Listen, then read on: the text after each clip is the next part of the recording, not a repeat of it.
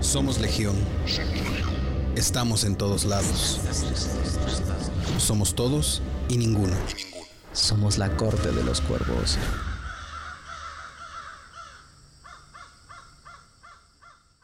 Bienvenidos, bienvenidos a un episodio muy, muy, muy especial de esta corte de los cuervos. Este día estamos de manteles muy largos, es un, un episodio muy especial porque tenemos el honor de tener en este episodio a una persona que nos acompaña desde España, desde la madre patria, como le decimos nosotros aquí en México, al querido Gonzalo McFly de Cronocine, es un honor tenerlo aquí. Hola Gonzalo, ¿cómo estás? Hola, hola a todos amigos. Eh, pues nada, encantado de estar aquí en tan buena compañía. Eh, muchísimas gracias por la invitación y por ofrecerme venir a hablar de una de, mis sagas favoritas. Y bueno, el amigo, el amigo Joshua me, me dijo que era un gallina y que no me atrevía a hablar de las películas. No dije. y evidentemente a un McFly como soy yo no se le puede llamar gallina. No se le puede llamar gallina. Qué buena entrada. Qué buena entrada, McFly, en serio. Y bueno, nada más por ser el invitado, pues te presentamos esta ocasión primero. Pero casi siempre empezamos con la dama, que es... Joshua. mal, ya vamos a empezar. No es cierto, hola. Hola Gaps, ¿cómo estás? Buenas. Bien, bien, bienvenido Gonzalo al podcast. Muchas gracias. Josh, ¿cómo estás? Yo pues muy bien, aquí listo para la revancha de este Volver al Futuro, que a ver si ahora sí podemos llegar a, un acuerdo en, desacuerdo. Cabe señalar que este crossover es gracias a Josh, a Joshua, que nos eh, que contactó con Gonzalo y que es muy fan de Cronocine. Entonces, yo los he escuchado, pero no soy tan fan como Joshua. Joshua escucha todos sus episodios sin, sin Joshua es crononauta de pro, el tío. Pues nada, como ha de ser. Muy bien. Ángel, cuervo catador. Hermano, ¿cómo estás? Bien, Barbada. Parvada de cuervos, aquí está la parvada de cuervos. Bueno, pues nuestro miembro honorario, el cuervo McFly, que va a ser, obviamente, está aquí con nosotros para empezar a hablar. Vamos a hablar de las tres películas de la saga completa, pero pues vamos a ir un poquito separando para que no se revuelva esto, aunque podemos hablar en general de todo. Pero empecemos con nuestra primera, la que inició toda esta gran saga, que es Volver al Futuro o en España, ¿cómo es? Regreso al futuro. Regreso al futuro. Regreso al futuro. Eh, eso es algo que en Cronocine yo siempre hago y siempre menciono las diferencias entre los títulos eh, en América Latina y, en España, porque tenemos, aparte que nosotros también tenemos muchos oyentes por allí, hay como dos escuelas, ¿no? Eh, vosotros siempre tiráis más por la traducción literal y que yo creo que es mucha mejor opción muchas veces. Y aquí en España, al traducir la gente se pone un poco creativa y bueno, no es el caso, pero a veces les sale, les sale mal la jugada. Pero yo creo que Regreso al Futuro también. El 90% de las películas que se presentan en México, bueno, aparte de que siempre están las dos opciones, subtitulada con su audio original y la doblada al español, pero también se ponen muy creativos con los títulos en, español acá. Y nos gusta contar la película desde el título. Exactamente. a veces sí, es verdad. Pero normalmente toman como la primera opción cuando no se ponen muy, muy creativos.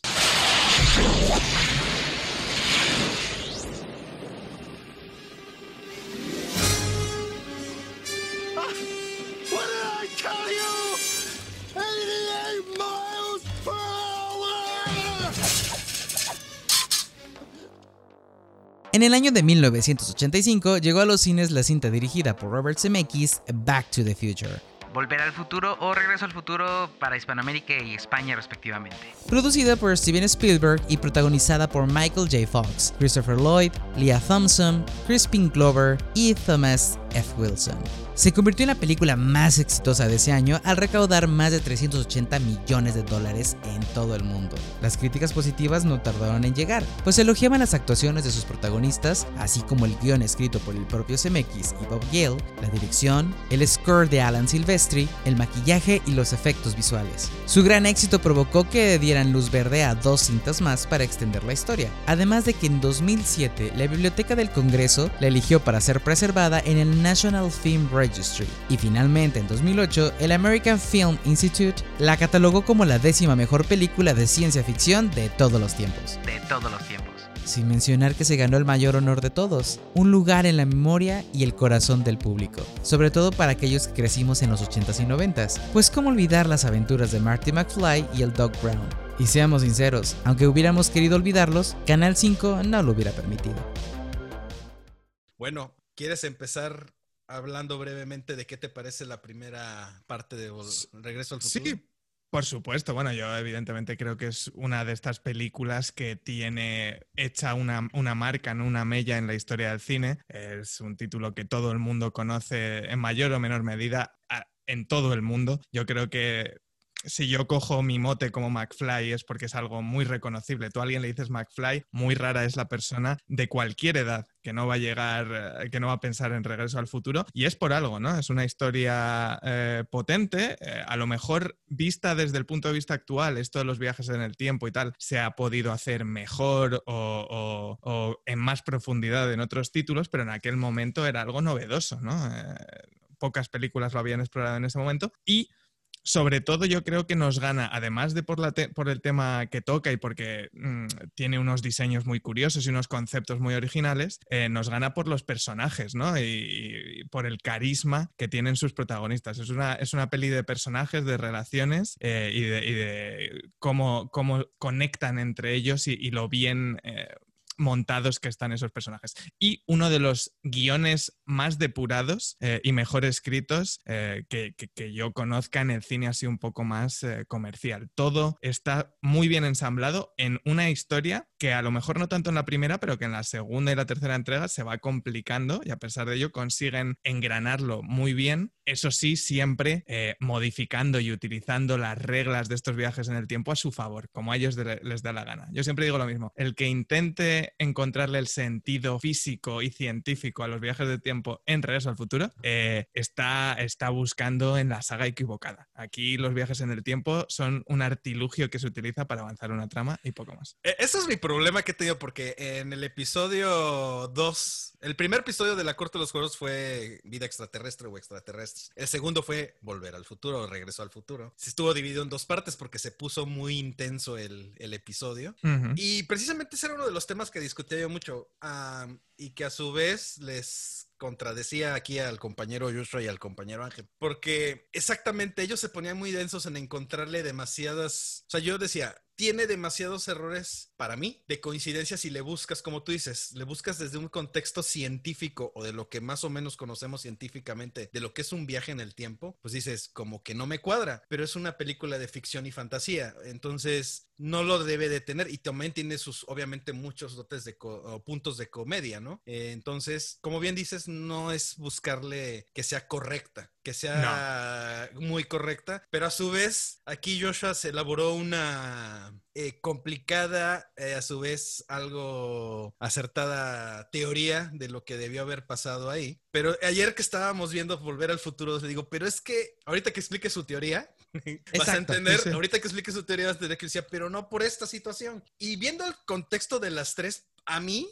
obviamente es una película que marcó es cultura pop, es cultura general del cine y cultura pop. Eh, marcó tendencia. No, yo no puedo negar, no son mis favoritas, o sea, no es mi saga favorita, pero no puedo negar que la vi de joven, chavo, de chiquillo. Em, y pues la vi mil veces. Aquí en televisión abierta, de señal aérea, las pasan indiscutiblemente cada cierto tiempo. Ahorita ya bajó, pero antes las pasaban y las pasaban y a veces las veíamos continuamente también. Por eso, si no era mi saga favorita, las veíamos continuamente por esa situación, porque las pasaban mucho en televisión abierta. En España también, ¿eh? las pasan cada, cada, dos por tres las tenemos también. Y, por eso coincido en lo que dices de que difícilmente alguien no las conoce porque precisamente las transmiten mucho en televisión abierta. Entonces es algo que quieras o no te quedas viendo la película ahí y te engancha. Tiene un poder uh, hipnótico esas películas en el aspecto de que de su trama o su pues su guion te te obliga a quedarte viéndola un buen rato. Yo tengo, yo tengo muchas ganas de escuchar la teoría de Joshua, pero quería terminar ese alegato inicial diciendo el, el que mejor ha definido esta saga o la primera película de Regreso al Futuro es John Mulaney, que es un cómico que además actúa ahora en la serie de Netflix de Big Mouth y tal, eh, que tiene un monólogo en el que él actúa, ¿no? Y, dice cómo tuvo que ser esa reunión de productores en el que Chris Columbus y, y CMX y tal eh, les presentan esta historia a los productores, ¿no? para ver si se la compraban o no. Y la historia es una fumada sideral, o sea, la, historia se trata de un chaval que viaja en el pasado y su madre le intenta meter mano. Esto se lo tuvieron que decir a un productor de una gran tal. Entonces, la peli es rock and roll, es diversión, es entretenimiento, pero yo tengo muchas ganas de ver esas teorías porque como toda película de viajes en el tiempo, da mucho juego para especular, para hacer teorías, para hablar de ella durante horas. Y eso es algo que no se puede decir de todas las películas. No todas las películas dan ganas de hacer un podcast y estar hablando eh, horas. Exacto, exacto. Nosotros, de hecho, estuvimos aquí, un, por eso digo que ese episodio se dividió en partes, porque nos tumbamos hablando de eso largo, largo, largo. O sea, estuvimos platicando mucho tiempo. Pero, a ver, Gaps, ¿tú qué? ¿A ti qué te dejó? ¿Cómo ves tú esta saga o la primera película? Estás muteada. Perdón, perdón.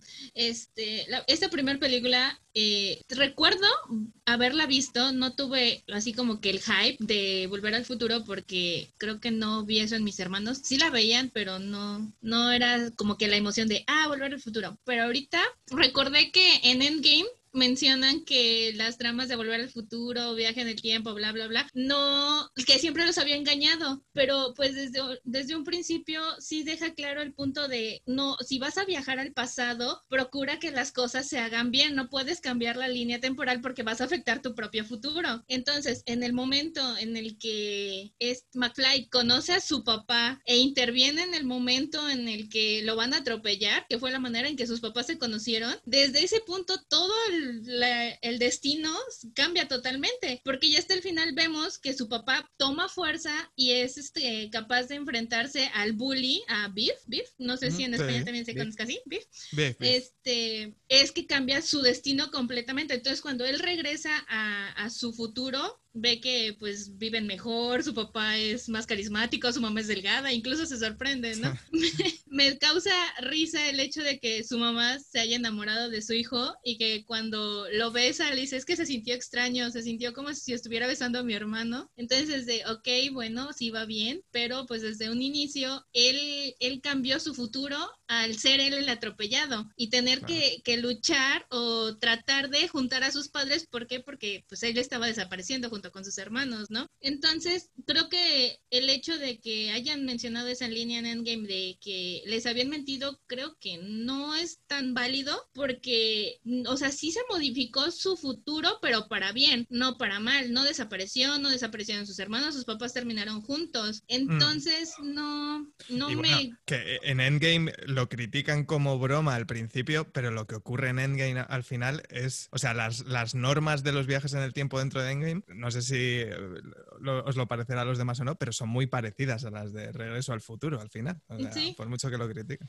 las toman más en serio porque les afecta más, porque en, Regreso al Futuro las toman menos en serio. Pero yo, dijera, yo creo que es al revés, justo al revés. Para mí, Endgame las toma más a relajo y este Volver al Futuro las toma un poquito más serias, un poquito más serias. No, hay muchas inconsistencias, o sea, ya, ya llegaremos. Quiero escuchar las inconsistencias de, A lo mejor, a lo mejor estás malinterpretando lo que estoy o lo que se estaba diciendo. Es en un tono más serio en la película, aunque salgan las cosas disparatadas a final de cuentas. Mm. Y en Volver al Futuro es más serio, es serio el tema, pero las cosas, la película no es seria, es, para relajarse y echar relajo. Este, ustedes son los que se las toman demasiado en serio. O sea, este, entonces, ese es el tema. O sea, en el planteamiento en Endgame es que sí vas a ver repercusiones cósmicas y bla, bla, bla. Pero a final de cuentas, ellos mismos terminan estropeando las cosas. O sea, terminan saliendo mal todo. O sea, entre comillas, porque eh, eh. se hacen líneas alternativas muy raras. Por eso los. En, en, Endgame, en Endgame, los stakes, ¿no? Son mucho más altos, ¿no? O sea. Exactamente. Y en Volver al Futuro, pues pues, en Regreso al Futuro, pues la verdad es que pasan cosas que a veces sí afectan y a veces no afectan, pero va acorde al guionista, o sea,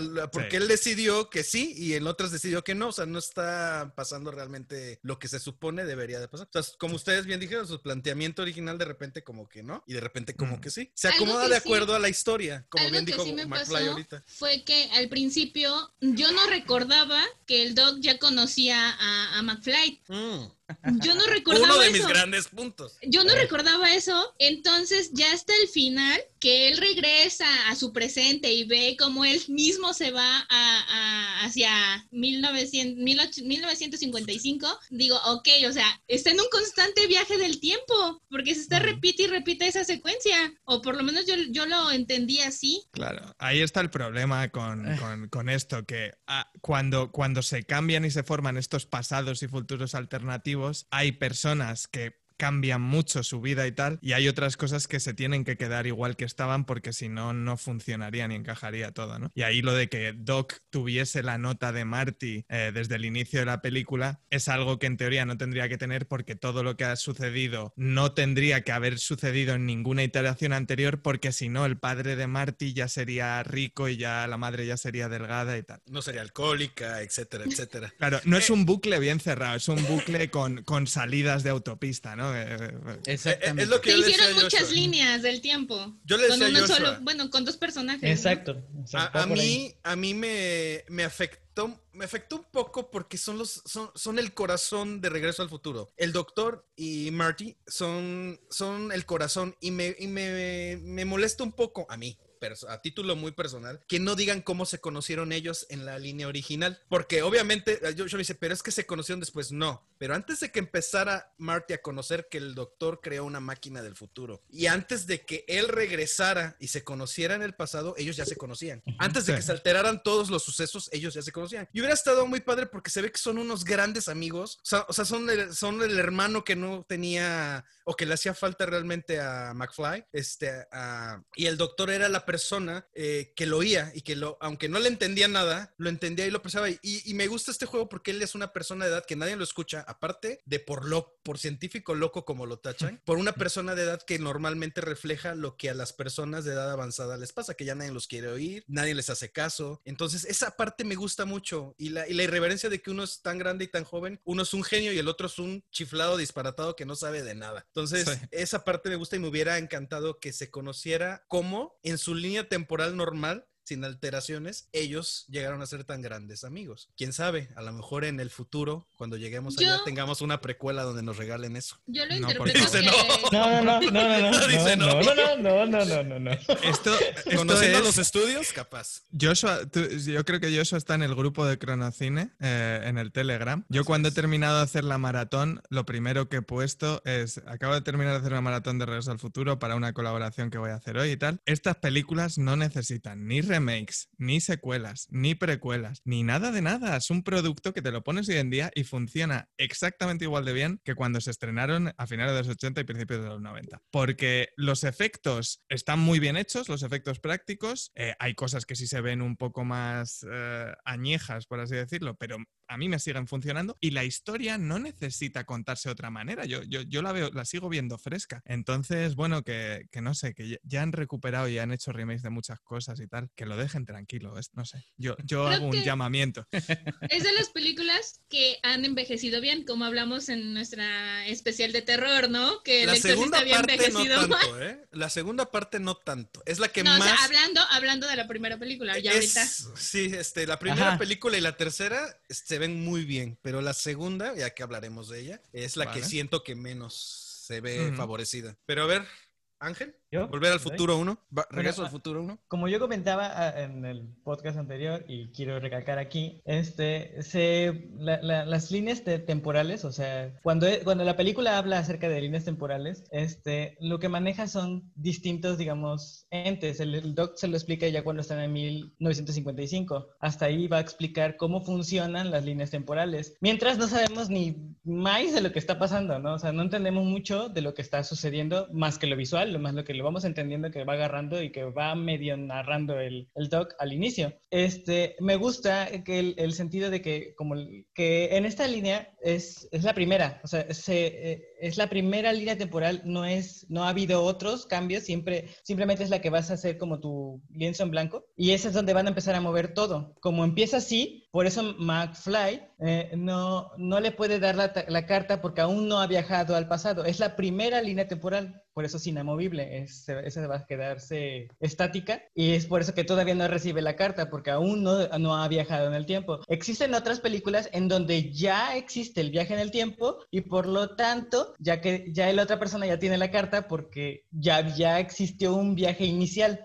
Este es el primero antes hay otras películas que narran el segundo o tercero, tercer viaje, ¿no? Digamos como la de Trunks, eh, hablando de Dragon Ball Z. Trunks no, no es el primer viaje que hace, ya lleva, según, el, según Dragon Ball Z, es el segundo viaje que se hace y por eso hay tantos cambios. Y en esta, por, por, eso, por eso es más fácil entender este, esta película, porque es el primero que va a modificar todo, que es lo que más tarde en la misma película le va a explicar el doc a Marty. Pero esto es, esto es muy interesante, ¿eh? porque aquí yo tenía mi primera pregunta que yo he pensado haceros cuando he, visto las películas. O sea, que tú, eh, Ángel, crees que el doc que Marty deja al principio de la película cuando le tirotean los sirios. Está muerto. Está muerto, ¿no? Está muerto. Porque claro, yo siempre he tenido esta discusión con gente mm, y no hay manera de resolverlo, aunque yo, yo, yo tiro por tu camino. Yo creo que ese Doc está muerto y que el, el Doc que salva a Marty es el Doc del primer bucle temporal que se ha formado ahí. Pero hay mucha gente que defiende que ese Doc ya tenía la carta en su poder. Pero entonces esto significaría que ya estamos en un bucle eh, del que no tenemos signos que ya haya empezado antes. Así que yo estoy contigo. Sí, aquí, eh, eh, yo lo noté más más, más que nada porque desde el inicio, cuando sale el, el, lugar donde, donde queda el Doc con Marty, se llama este, Los Dos Pinos, Los Pinos Gemelos.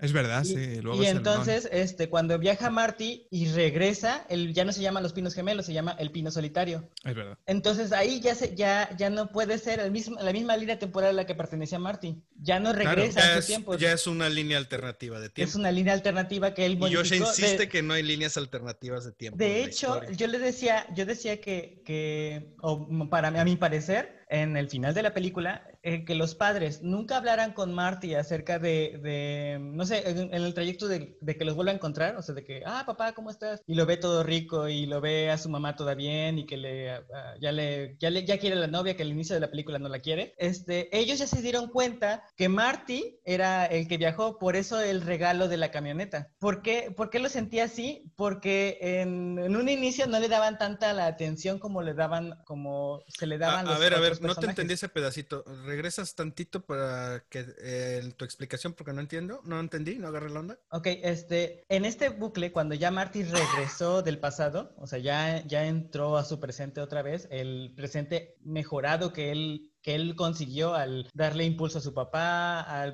ver la relación con su mamá y todo esto. E, e, este presente que él crea, ellos, los papás, ya lo pueden reconocer a él como el viajero del tiempo. Es decir, ya lo vieron, ya saben quién es él. Y es por esto que para mí es que le regalan la camioneta al final. Ya ves que al final le dicen, ah, mm. por cierto, ahí tenemos la camioneta. Que este, eso sería como, como un, porque no le dicen nada, nada más se le quedan viendo al final. No le, no le dicen algo así como, como un, por ti lo hicimos o, o qué padre que, que nacieras, ¿no? Sino que se la dan, lo ven y se van como que como una gratitud a todo lo que a todo lo que hizo por ellos. O sea, a ver si entiendo, estás diciendo que el regalo de la camioneta es como lo que hizo por ellos en el agradecimiento por haberlos juntado en el pasado. Pero yo creo, siento, porque esto tomo, que como Marty, el Marty de esa línea temporal ha sido eliminado de esa línea temporal, ellos se dieron cuenta que este Marty era el que entró, digamos, no es el, no es el que tenían. Ahí es donde se pierde. Ojo, porque ahí entramos en, un tema peligroso que es eh, dónde está el Marty de esa línea temporal. Exactamente, eso iba.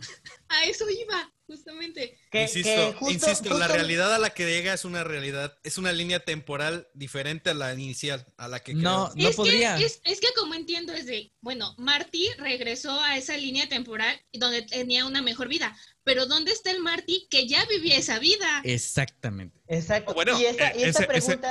ese, Marty se acaba de ir, ¿no? En, en el DeLorean, porque ha ocurrido todo lo mismo. Esa pregunta se resuelve justo en la, en la, en la película 2. Esa, esa, esa, esa pregunta ya, la, ya, ya, les dieron una respuesta en la película número 2, cuando Biff le dice, tú deberías estar en, en, en, Europa, ¿qué haces aquí? Entonces, en esa línea temporal hay dos Martys. El Marty que está en Europa y el Marty del presente que acaba de regresar del pasado o que acaba de llegar del futuro. Y existe, en, esa misma, en esa misma lógica existen dos Martys en esta misma línea temporal. Y sí, no, no hay duda, existen dos Martys, nada más que el otro no salió. está el que, el que vemos. Claro. Y, por eso mismo se están duplicando. Pero este mismo Marty, el que acaba de llegar del, del pasado a su presente, es el mismo que se va a ir, por lo mismo, por lo tanto, el otro que se quedó no se mueve. O sea, tú dices que el Marty, el Marty que este que se fue originalmente es el que anda en Europa? Mm, no. no, no, no, no,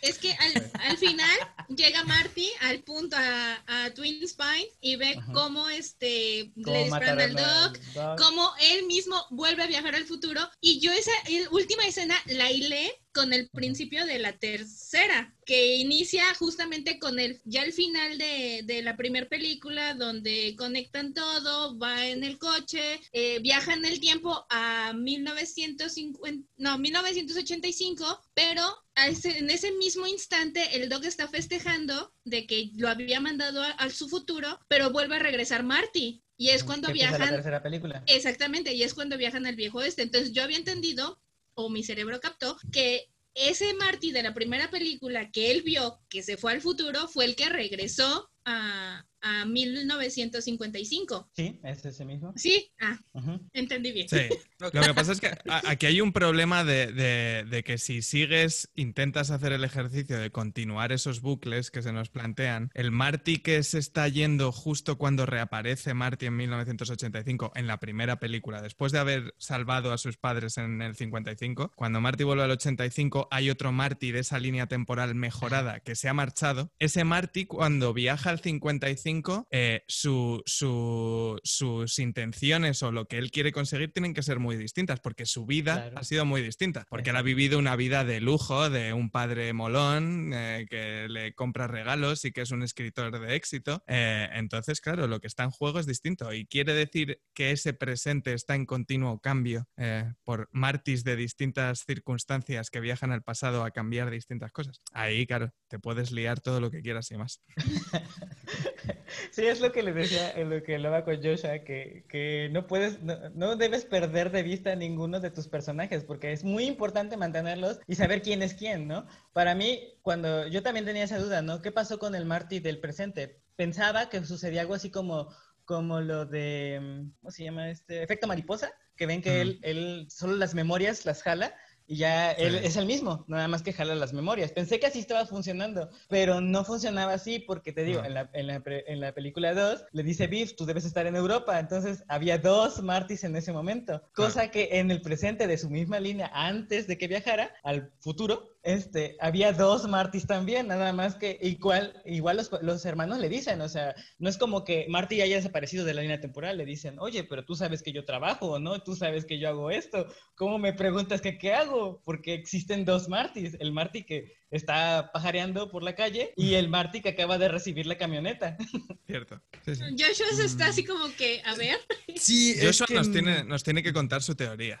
No, no, no, no, no, no estoy totalmente de acuerdo en eso de los dos Martins, al menos al principio, en la primera película. Pero bueno, vamos a empezar por el principio. Qué bonita película.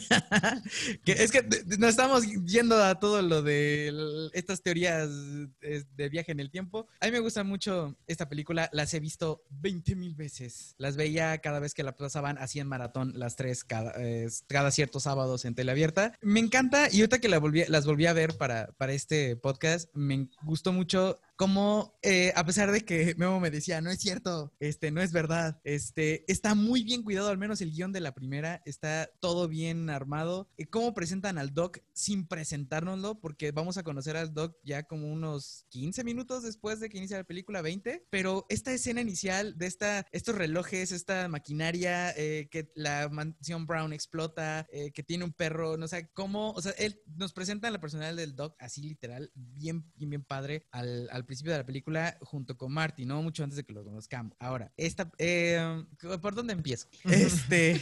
Por el principio, por favor.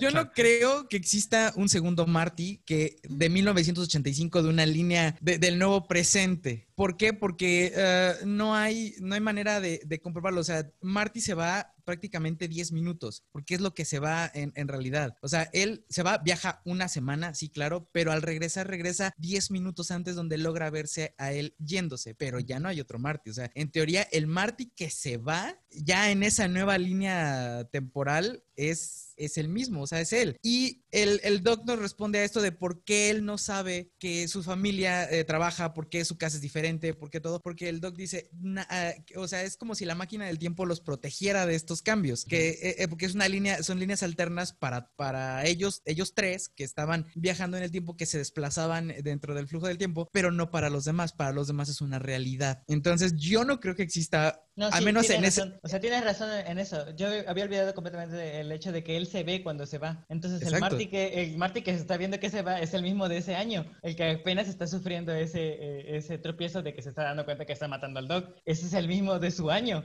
Exactamente. En, ese momento habían dos Martys. Justo en ese momento habían dos Martys. Nada más que el suyo, el de esa, línea temporal, se acaba de ir. había dos Martys, pero ¿cómo, ¿cómo han crecido esos dos Martys? O sea, esos dos Martys no han vivido la misma vida. Porque... No, eso sí, no. Claro. El suceso fue el mismo. Porque y por eso hay una línea alternativa de tiempo. Porque el que se va al principio de la película ya tiene una vida y el que regresa empieza a experimentar otra vida. Hay dos líneas.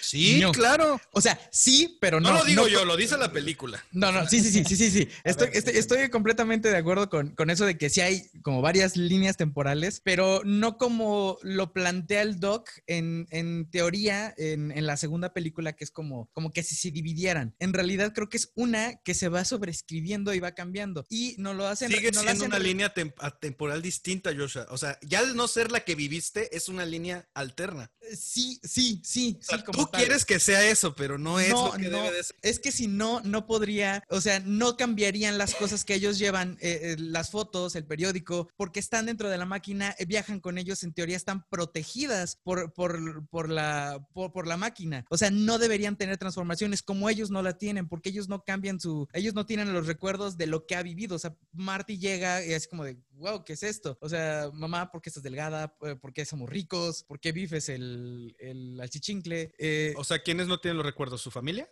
¿A eso te no, refieres? Él, él, él, él, él. porque él, sí, pues él es el que, él es el eh, mismo. exactamente. Y bajo esto, eh, las fotos y todo lo que todo lo que ellos llevan no debería cambiar, debería permanecer igual. Sin embargo, va cambiando porque se va reescribiendo. Y en la tercera lo hacen un tanto más evidente cuando la, foto de la lápida cambia, se borra el nombre, pero sigue, sigue manteniendo la fecha porque todavía no llegan como a ese punto de inflexión donde, donde las cosas cambian. Entonces, para mí no es, o sea, no es, había un futuro donde el doc sí, y ahí es donde viene, llegaremos ya a la segunda parte, donde viene todo este relajo de máquinas del tiempo que deberían y no estar. El, el, el, el o sea, ellos, el Doc vive una línea de tiempo solo, donde muere, llega Marty y lo empieza a cambiar, porque en teoría no debería cambiar la, la foto, o sea, el, el, el futuro del Doc que estuvo solo es morir el 7 de 7 de septiembre, 8 de septiembre, 8 de septiembre a las no me acuerdo si eso es que es a las 8 de la mañana, no me acuerdo si es 7 u 8 de septiembre. De 1885 Según es a la 1 de la mañana. Ah, cabrón, no, es cuando se van. Ajá. Sí, porque a las 12 la cita, a la 1 es cuando se van. Del 26 de octubre. El 26 de octubre a la 1 con 14. No, pero estoy hablando de la 3. Ah, ah, de la 3, ok. De la 3, sí, de la 3. De la 3. Este, entonces, por eso para mí es un, o sea, sí hay diferentes líneas, porque pues todas son diferentes, pero en realidad estamos viviendo una que se, digamos que se sobrepone en las otras. O sea, hay o sea, está una que es como sucedió y se implanta la otra. No es que puedan viajar entre una y otra. Claro, claro. Ahí, ahí está la diferencia clave, ¿no? Es lo que acabas de decir. Si se pudiese volver a la otra realidad, entonces ya, bueno, sí, eh, pero, pero al fin y al cabo son dos maneras de ver lo mismo si, si, lo, definimos, si lo definimos bien, pero entiendo lo que quieres decir, sí. Es, es, es muy buen punto marcar esa diferencia que tú ya no puedes volver. Una vez cambiaste eh, algo en el pasado, tú ya no puedes volver al presente que tú tenías. Es una. A menos que regreses antes de que cambien las cosas. Ajá. Y evites que cambien las cosas. ¿Qué es lo que le ofrecía el, O que sigas viviendo esa línea temporal y no te Es lo que le ofrecía el Doc en la segunda peli. Así es. Le dice, tienes que. no, en la primera película, en la mitad de la primera película le dice, tienes que volver justo antes de que viajaras para que no se descomponga nada. Y no tienes que tocar nada para que llegues como si no hubiera pasado absolutamente pero, nada. Pero si respetaran eso, él hubiera regresado a su vida como la conocía hasta ese momento. Por eso te digo que empezaron a salir líneas temporales. Líneas temporales y Josh insiste que no son líneas temporales alternas. Dice que no. O sea, nada más se sobrescribió encima. O sea, sí funciona porque el guion así lo concibieron. o sea, así es. Pero realmente lo que ellos mismos te explican, que tú dices, que debería de funcionar, no está funcionando así. Y entonces regresa a vivir a una realidad alterna a la suya, a la original, a la como era realmente. Él no regresa. Es el, el, el, el Marty McFly que salió con sus papás no siendo exitosos, o todo el rollo, a una vida exitosa. El que, el regresa a una línea alterna de su propia realidad. O sea, no es la misma. Si hay una y el Marty, el Marty que, que, vivió la vida rica o que vivió la vida bien, que le tocó un papá valeroso y todo lo que tú quieras, va a regresar a otra línea muy diferente a la que Marty ahorita está. Y son los bucles del tiempo. Ahí es donde está ahí todo el tiempo haciéndose como que estás, estás, quién regresa, dónde, cuándo y cómo. O sea. Por la improbabilidad de la, de la mente. O sea, puede ser que el Marty que se va haga otro tipo de cambios distintos. O puede ser que regrese y, y, justo cuando el Marty ya se fue al futuro, el Marty que está sobreprotegido por la máquina del tiempo, pues este va a regresar y no, no hubo cambios. Porque ahí mismo sería exactamente la situación del Doc. O sea, el Doc que deja cuando él se va si estaba muerto. Y no sería una línea alterna. Si, esto se respetara, o sea, si eso fuera realidad, eh, y no, eh, no, es que se haya salvado desde ese momento, entonces sí no sería una línea de tiempo alternativa, sino es la que sobreescribió, la que se encimó sobre la otra. Claro, y, y, ojo que esta sobreescritura solo sucede para los que están viajando en el tiempo y cambian cosas. Quiero decir, la gente que se, la gente que se queda en una línea temporal siguen viviendo su línea temporal hasta el final, eh, siguen la flecha del tiempo. Como la conocen hasta ese momento. que es lo que yo también quería, le mencionaba a, este, a Jocelyn, que es mi novia, mientras la veíamos, eh, eh, hay una parte en la, segunda película que el Doc le dice a, a, Marty que dejen a su novia en un lugar, creo que es la casa de ella. Esa, esa novia de Marty nunca va a regresar esa la perdieron completamente y se va a borrar con esa línea de tiempo que, o se va a quedar en esa línea de tiempo toda atascada sin saber qué fue lo que sucedió, porque el, profesor siento que le miente a Marty para solo, para solo deshacerse de ella y que no tenga más problemas. Yo pienso lo mismo. Yo pienso lo mismo. provocar tanto problema que prefiere dejarla ahí y, y que cuando regrese a un tiempo en donde ya se haya arreglado todo, entonces, ya que se encuentre con la nueva, con la otra, que se creó. Claro. Doc es, un cabrón. De la 3. Para mí así le mintió y, y, Marty se la comió con patatitas. yo, yo, le, yo le, dije, le dije a Josh a varias partes de la película, es que el Doc es bien cabrón, porque él sí la usa como él quiere. Él ha viajado un montón de veces para ver qué va a pasar, qué sucede, pero no quiere que Marty es. Y a final de cuentas los problemas son por él. O sea, Marty es porque es tonto, porque ese sí es medio, no analiza ni piensa las repercusiones que van a suceder, pero el Doc sí. Y él tiene más todavía responsabilidad que Marty en ese aspecto y hace muchas cosas que le dice no hagas tú, pero él sí las anda haciendo. Y por eso Otra cosa que, que, es lo que quiero debatir, por ejemplo, con Joshua, que ahorita acaba de decir que se encima una línea temporal sobre otra, para mí no queda así porque el Marty en la segunda película Marty regresa del pasado, regresa de su presente al futuro o va al futuro y se encuentra la novia con su con el Marty del futuro. O sea, no es como que tomar ese lugar que le corresponde en el universo, ¿no? Hay un Marty en el futuro y hay un Marty viejito. A ver, Ángel, pero para que continuemos con Regreso al Futuro, Back to the Future, Volver al Futuro 2, cerremos cómo termina la primera película. La primera película termina este, donde el Doc en 1955 eh, le ayuda a regresar al futuro, al presente de Marty, este, a través de el rayo que cae en el reloj, donde le, da, le pasa la energía al DeLorean y viaja a su presente que ya es un presente, creemos, alternativo, porque el Doc ya sabe qué va a pasar, tiene un chaleco antibalas bajo la bata, bajo el traje de, la bata está antirradiación, el, el overall. Sí. Y este, y, em, y este, saca la carta recompuesta. Así que ya se. Y quedamos con que termina llegando Marty de nuevo con, con el Doc en el pasado. Ajá, que se encuentra con su familia toda compuesta, que así todo ahora su papá ya no trabaja para Biff, sino Biff trabaja para su papá y le entregan la camioneta. Mm, Justo ahí es. cuando llega el Doc del futuro. Del futuro, con ellos. A decirle que sus hijos eh, la están liando y tal. Y se los lleva de regreso, pero al futuro se los lleva al 2015. 15. Ah. Ya pasamos eso desde hace Hacemos siempre, siempre, movimientos de 30 años, ¿no? Yo recuerdo en 2015 eh, el día, ¿no? Eh, cuando, cuando fue, creo que es el 21 de octubre, ¿no? de, de 2015. Anda que no hubo memes y estuvo ah, Twitter. sí. Saciaron Facebook. yo antes Twitter, Facebook, todo estuvo atascado de memes y cosas. Pero yo, antes de pasar de película, yo sí que quería incidir un poco en, en lo icónica que es esta película en muchos niveles distintos. Eh, a nivel de diálogo, hay frases famosas que, vamos, han quedado para siempre reconocibles como parte del de lore de, de, Back to the Future. Sobre todo, bueno, yo, yo es que la suelo ver en inglés, pero cuando le dices a alguien Great Scott, todo el mundo piensa en el Doc, ¿no? Great Scott. Eh, pero ya no solo de diálogos y lo que ocurre en la película, sino a nivel visual, a nivel musical, eh, los temas eh, de Regreso al Futuro, si habéis visto Ready Player One, no hace falta que te toquen la fanfarria del inicio de Regreso al Futuro para reconocerla. Te las notas del cubo CMX en Ready Player One, que son esas notas un poco místicas, ¿no?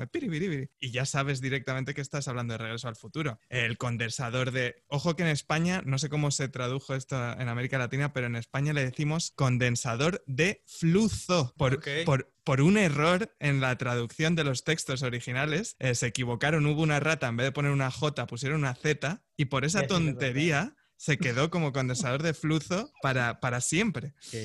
Aquí se quedó como condensador de, flujo. Flujo. De flujo. flujo.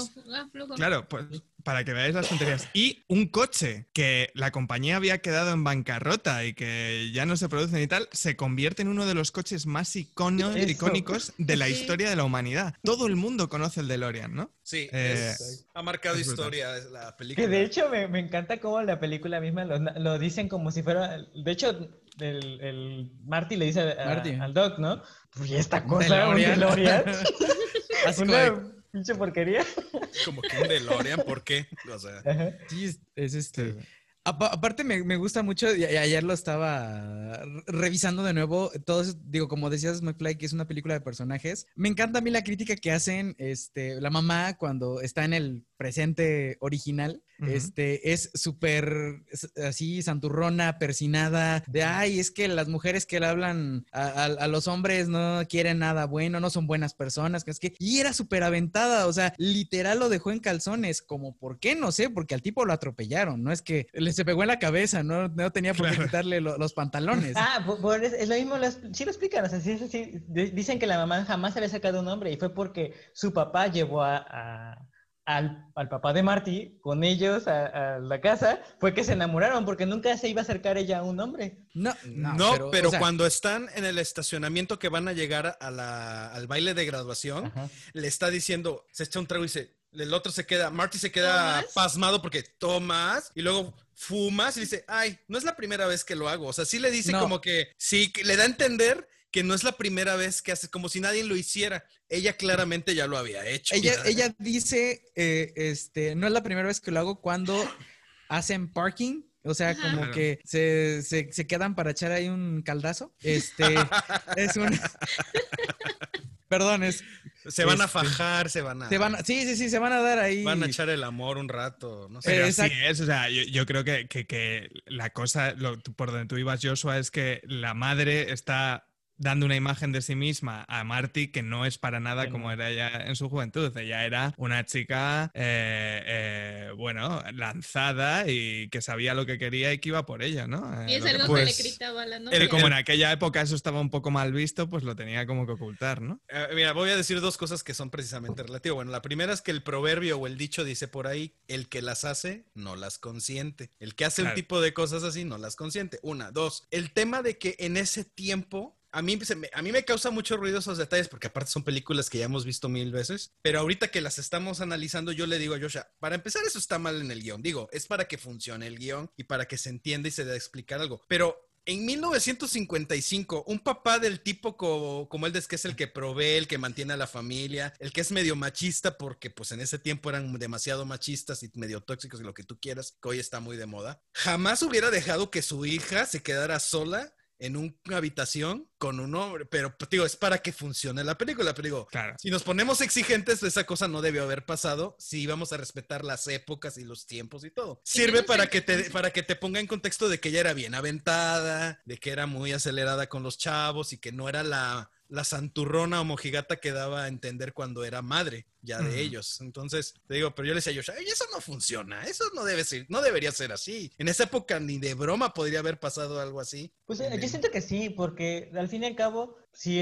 si el papá, o sea, si, si, si se quedó Martin encerrado en el cuarto y ella por porque se espanta cuando, le, cuando la llaman. Ella no estaba ahí con, con el permiso de alguien, ¿no? Ella estaba ahí porque estaba queriendo verlo al chavo no estaba porque los papás pero, dijeron, no, pero lo que pues yo digo es que sí, te digo, es para que funcione la película y el plot de sí es, pero yo digo, en esa época, en esos tiempos, ni siquiera lo hubieran llevado a la habitación de la hija, lo habían dejado en la sala, en, en otra habitación de sus otros hermanos o algo así, pero no el de ella. ¿Sabes lo que pasa? Que a mí me hace mucha gracia, es un detalle que creo que me he dado cuenta hoy por primera vez, cuando atropella a, Marty por, error, dice, ha vuelto a suceder, como si él fuese atropellando a, a chavales. Entonces, como si él estuviese acostumbrado a atropellar a gente y tener que llevarle a casa, ¿no? Para, para curarles de sus heridas. Eso me, ha hecho bastante gracia. No me había fijado en eso. Sí. Pero bueno, no, digo, no es porque cerremos este, la primera parte, sino vamos a estar hablando de todas, pero es como para no concentrarnos tanto nada más en la primera parte. Estoy de acuerdo, la música es épica, ha marcado generaciones. Tú sigues identificando la música no importa dónde la escuches, en qué momento, a qué hora, la, musicalización de la película es genial. Es tan trascendente como la de Star Wars, es tan trascendente como muchas otras, como la del Señor de los Anillos. O sea, es súper identificable la primera que, la escuchas, o sea, no pasa desapercibida. Y pues los actores, yo creo que Christopher Lloyd es un gran actor, pero Michael J. Fox hasta la tercera película le empiezo a creer bien. Bueno, no es que no le crea, porque funciona esta forma de ser de él para, la, para el personaje que hace, pero sí en la primera película y en la segunda sí es como que... Ya. No, no, no me convence del todo. Es que se siente duro. A Michael J. Fox prácticamente lo sacaron del sombrero del mago porque estaba otro actor, pero a la hora de la hora dijo, ¿saben qué? No puedo, lo siento, ya estaban filmando y ya fue. No. Siempre quisieron a Michael J. Fox, pero la Fox no se los prestaba. Y entonces pusieron a Eric Stoltz y cuando grabaron unas escenas con él y fue así como de, mm, no está funcionando esto, muchacho, no eres divertido, me das flojera. Y le dieron, le dijeron así como que, mira, ves para allá, allá, allá en el camerino, ahí, nos esperas. Y trajeron a Michael J. Fox, que grababa en las madrugadas, el pobre. También tuvieron como problemas de, calendario, ¿no? Porque Michael J. Fox estaba justo grabando la de la del hombre lobo en la pista, esta, la del hombre lobo que juega al ah, baloncesto y todo eso. Lobo, hombre lobo adolescente, algo así. Hombre lobo adolescente, exacto. Y, tal. A mí, yo estoy un poco contigo, Memo, también, pero eh, hasta que te empiezas a plantear, yo creo, los personajes como, como quieren que los veamos, que son en verdad caricaturas. Son todo muy caricaturescos, ¿no? Entonces, eh, eh, eh, Doc es el científico loco más de dibujos animados que te vas a encontrar. Marty McFly es, pues eso, el adolescente impresionable, ¿qué tal? Y algo que yo valoro mucho y que me gustaría volver a vivir en los tiempos, en los maravillosos 80, en los que los villanos podían ser malos, muy malos y no había que darles una backstory muy compleja y no tenían que ser grises, porque Beef a mí Ni políticamente correctos, o sea, tampoco. Ni políticamente correctos. Beef es un, eh, es, un capullo, es un, es un, tonto de lava, malo, eh, que hace las cosas porque es malo y porque le gusta beneficiarse a él y que le den a los demás. Y no hay más, es así de simple. Pero esas, en esa simpleza funciona muy bien. Sí, yo, yo, mira, yo critico, pero porque ya tenemos, digo, cuando las vi, obviamente no me fijaba en eso. hoy en día que ya tenemos una historia de cine mucho más este, grande todo, ya te empiezas a fijar en esas cosas. Yo no vi, pues obviamente las primeras cinco veces que vi esa serie, pues no me fijé en esas cosas, pero ya de unos años para acá yo digo, híjole, es que Michael J. Fox simplemente, y lo digo porque viendo otras ah, actuaciones de él en otras películas, dices, la misma cara, el mismo gesto, eh, las mismas, este, el mismo lenguaje corporal, dices, digo, él se hizo ultra famoso con esta. Y, ahorita que termina, porque la, tercera parte la terminamos de ver hoy, le digo, la tercera parte, aparte hago un statement en este momento, mi favorita es la tercera parte. Es la que se sintió más natural, más orgánica. Michael J. Fox obviamente está en esta caricatura que es el personaje, pero ya se ve más natural. Ya, ya, mm. ya tiene bien tratado el, el, personaje. El Doc y la mayoría, este, por ejemplo, Beef, para mí se me hace genial. O sea, la caricatura está bien entendida, lo hace muy bien. El Doc lo hace increíble, porque al sí lo he visto en otros papeles y dices, están muy bien separados sus personajes del Doc, que es uno histórico y súper eh, conocido. Y cuando mm. hace, por ejemplo, este, en Los Locos Adams, la familia Adams, o sea, no, no traes de referencia al doctor, o sea, sí, sí separa este personaje, no, no, no, no lo ves ahí de nuevo. Mm. Y este, por ejemplo, esta Leah Thompson, creo que fue un acierto que en a dos entrara Leah Thompson, porque la que interpretaba a Lorraine en la primera no, este, sí, ¿no? Eh, este, no, no, este, la, la, novia de. La novia, la novia de. Es que Jennifer. Jennifer. Jennifer.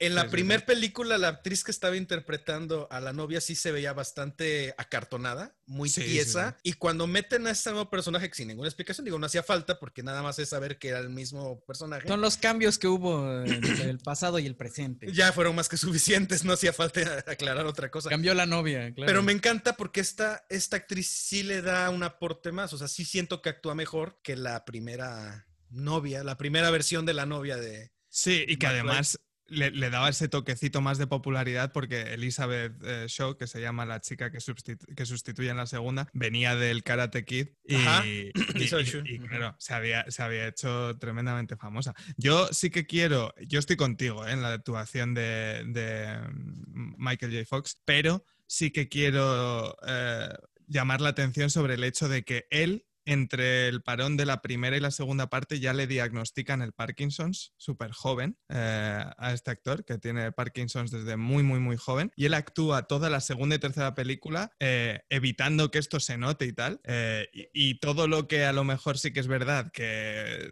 le falta a la hora de calidad actoral, por así decirlo, ¿no? Que era, él, él era más un ídolo de teens en aquella época que buen actor, pero esto le da mucho mérito. Y a mí me da bastante pena, ¿no? Porque después de ese comienzo de carrera fulgurante que tiene, eh, después, por desgracia, le hemos podido ver poco. Me hizo mucha ilusión, no sé si visteis dónde fue, creo que fue en el Jimmy, Jimmy Kimmel Show que hicieron como una especie de, reencuentro. Ajá. Sí, salieron el doc con, con, uh, con McFly. Eh, sí, y digo, y también le digo a Joshua, o sea, también, o sea, ahorita les digo, estamos criticando, pero nos ponemos en el contexto de la época en la que salió. O sea, funciona perfecto para la época, funciona muy bien cómo están planteados todos los personajes, o sea, no, no es queja, simplemente que ahora me doy cuenta que Michael J. Fox pues no era el gran actor en ese momento. Eh, en la primera se ve súper niño, súper joven, y en la segunda, y que ya pasaron, ¿qué? ¿Cuatro años? ¿Cinco años? Cuatro años después, ya se ve más madurillo, y la tercera, pues no, es la que me encanta. Y pasamos un poquito para poder, para que Ángel pueda continuar hablando más de lleno con, con, lo que implica la película de la segunda parte y Joshua también con su teoría. Digo, a mí la segunda parte en su momento era la que más me gustaba. ¿Por qué? Porque era muy vanguardista. Era, e, era esta innovación de ver todo en el futuro, los autos que volaban, la patineta voladora, la chamarra que se seca sola y que se ajusta a la talla que eres. Eh, todo, o sea, todo que pagues nada más poniendo la huella digital en tu en el aparatito, em, ver un holograma, que esa es con la forma de darle publicidad al cine, no sale el holograma del tiburón. Tiburón, todo eso, para mí en su momento, lo sigue siendo, lo sigue siendo. Pero yo en su momento, cuando estaba más joven, estaba muy apasionado por las cosas futuristas. Y hoy en día creo que disfruto la 3 porque me encanta esto también de antaño, ¿no? Esta parte de la película que es muy de antaño y que digo que se ve mejor, digo, lo digo porque se ve mejor en calidad visual en la hora que lo estábamos viendo. Y yo creo que se debe a que obviamente no tenían que hacer mucho recurso de CGI y de efectos modernos y futuristas que volaran claro. DeLorean, que volaran ellos. Entonces, todos estos filtros que usaron en ese entonces, obviamente ya envejecieron mal en hoy en día. Y la mm. tercera parte, aparte que tiene una calidad de imagen muy bonita, creo que se debe también a que pues ya se, todos los efectos son más prácticos, no son tanto por computadora como o efectos computarizados como hacen en la 2 o efectos no tan prácticos. El futuro. Increíble. Quiero recorrer este lugar. Ah, no hay tiempo. Tenemos cosas que hacer. Pero dígame de mi futuro. Sé bien que seré importante o un famoso cantante de rock. Marty, no debes saber nada sobre tu destino. Sí, sí. Seré rico, ¿verdad? Marty, por favor, quítate la camisa. Cuatro años más tarde del estreno de su predecesora, llega Back to the Future 2. Volver al futuro, bueno, ya saben cómo. Escrita y dirigida una vez más por Robert Zemeckis y producida por Steven Spielberg, conservando al caso original. Bueno, casi todo. A los importantes nada más. Según su creador, la primera cinta no fue concebida para tener continuación, por lo cual el epílogo que vemos donde el Doc llega en el DeLorean volador y se llama Marty y Jennifer era solo un chiste que le costó caro arreglar en el guion del segundo film. En esta ocasión, podemos ver el futuro, supuestamente, de nuestro mundo. Y es por mucho uno de los más grandes aciertos de la cinta, pues nos mostraron un 2015 de ensueño para todos aquellos que nos gusta la tecnología y la modernidad, que casi fue profético, salvo por los autos voladores. Como era de esperarse, fue todo un éxito y se convirtió en la segunda cinta más taquillera de 1989. Y este, pero pues a ver, arránquense con la dos porque aquí es donde se encarna el demonio. Eso es bien triste. A mí también la 2 era mi favorita. Así, cuando hicimos el podcast, podcast anterior, el episodio anterior, yo vi nada más la segunda y ahora que volví a ver las tres juntas, yo quería llorar porque la dos era mi favorita y ahorita acaba de caer al tercer puesto estrepitosamente, dejando a la primera y a la tercera en primero y segundo lugar. En primero y segundo lugar. Eh, yo tengo un problema con Volver al Futuro 2, digo, siempre lo he tenido, pero lo tengo más. Este, es, eh, se quieren meter tanto en esta onda de viajamos al futuro y alguien viaja al pasado y se tuerce todo y tenemos que regresar al pasado para arreglar el presente y el futuro y todo ese rollo, que siento que como a ellas lo estaban complicando, que yo no le encuentro lo complicado y nunca se lo vi, abufonan todo. O sea, sí era una comedia, porque sí, sí era una comedia la película, es, es para reírse, para divertirse, pero la dos, los personajes parecen bufones, o sea, ya todo está súper exagerado. La interpretación de Lorraine, bueno, de Leah Thompson, eh, en, la, en, la, primera como pues, señora de mediana edad, de jovencita, era súper creíble, pero cuando es como viejita ya es una caricatura de la caricatura, o sea, ya de repente se vuelve todo súper chiste, o sea, ya es un chiste completamente incluyendo a Michael J. Fox, que a mí me da mucha risa verlo vestido de mujer, pero... a, mí me dio risa, pero de lo mal que se ve. Es que se ve terrible, sí. Y de lo mal que actúa el personaje de la mujer, de la hermana. Así con la carita este de... Sí, o sea, ya todo está. Y aparte de eso, eh, yo creo que intenta darnos a, entender el, actor que vivimos ciclos, ¿no? Como, como personas a través del tiempo y generaciones que no podemos cambiar, bueno, que podemos cambiar, pero que a lo mejor no lo hacemos. Este, por ejemplo, cómo este, Beef eh, molesta a George y, después Griff molesta a Marty McFly Jr., ¿no? Que es exactamente las mismas escenas, el mismo, el mismo, casi casi el mismo guion o partes del mismo guion calcadas. Y sí entiendo como que pues son cosas que se van repitiendo porque son las Digo, es una genialidad y a su vez es complicado porque hacer como prácticamente los mismos acontecimientos podrían decirte aburre o, podrías decir alguien, digo, no, no, en mi caso, pero, pero es una genialidad a la vez porque sí, claro, alteras las cosas, detalles en el tiempo para que funcione. O sea, yo una cosa muy rápida, sin Regreso al Futuro 2 no tendríamos la secuencia del prisionero de Azkaban, porque eso de verse a sí mismos haciendo cosas y tal, eh, y, esos bucles y tal, eso está, eso está genial. literal de ahí. Eh, y, yo creo que añadirle esa segunda capa de complejidad es ampliar muy bien el concepto original. Em, sí.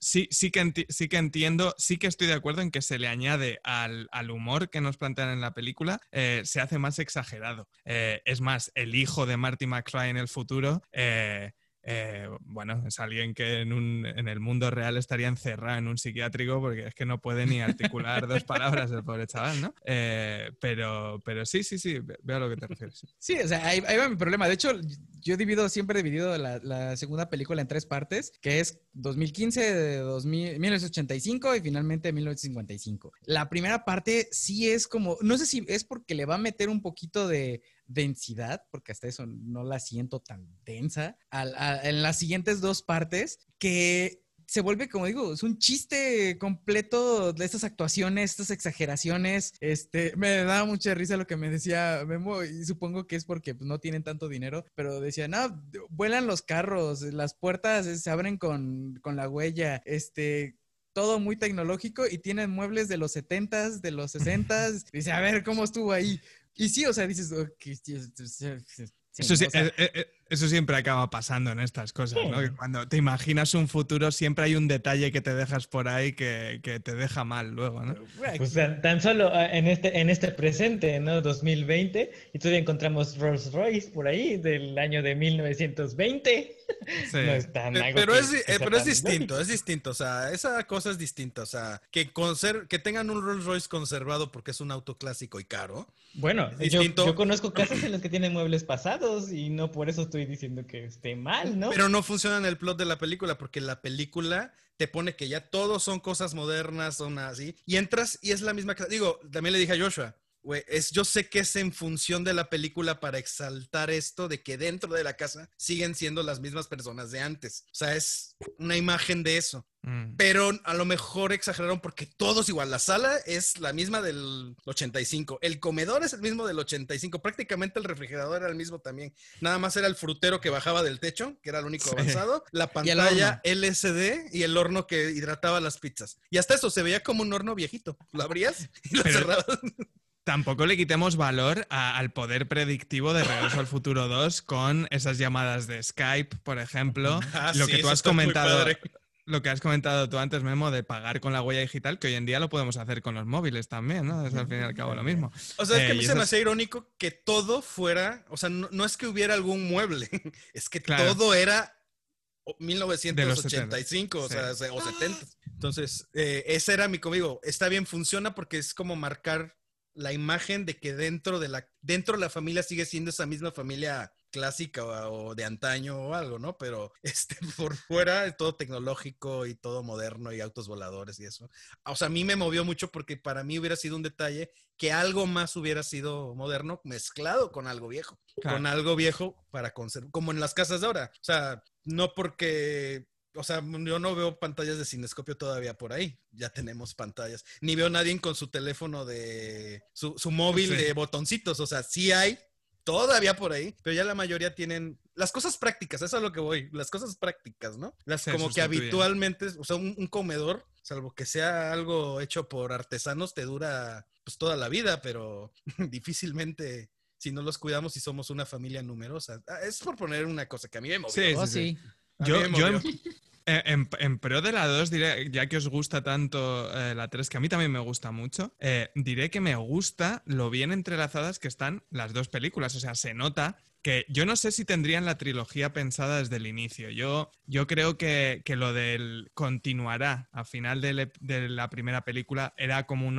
como una apuesta, ¿no? Digamos, a vamos a poner aquí el continuará y si se nos da bien, seguimos con la historia. Y luego ya se paró, ¿no? Se pararon estos cuatro años y se hizo una muy buena historia para estas dos películas distintas. Y está muy bien em, indicado eh, cuando se nos cuenta la historia de Biff, ya se nos menciona a su tatarabuelo Tannen, que es el que va a salir en Regreso al Futuro 3. Eh, las pistas están ya todas ahí, ¿no? Y, la transición eh, es muy limpia, están muy bien planeadas las dos. Sí, yo también pienso eso y lo platicaba Joshua y yo le digo. Yo creo que la, la uno se concibió tal cual única con esperanzas de crear otra si tenía éxito a lo mejor, porque ya sabemos que esto también depende de, ¿cómo se llama? taquilla. De, taquilla, de los estudios, de todo esto, ¿no? Pero a final de cuentas las últimas yo creo que sí se concibieron juntas, nacieron pensando que iban a ser juntas las dos.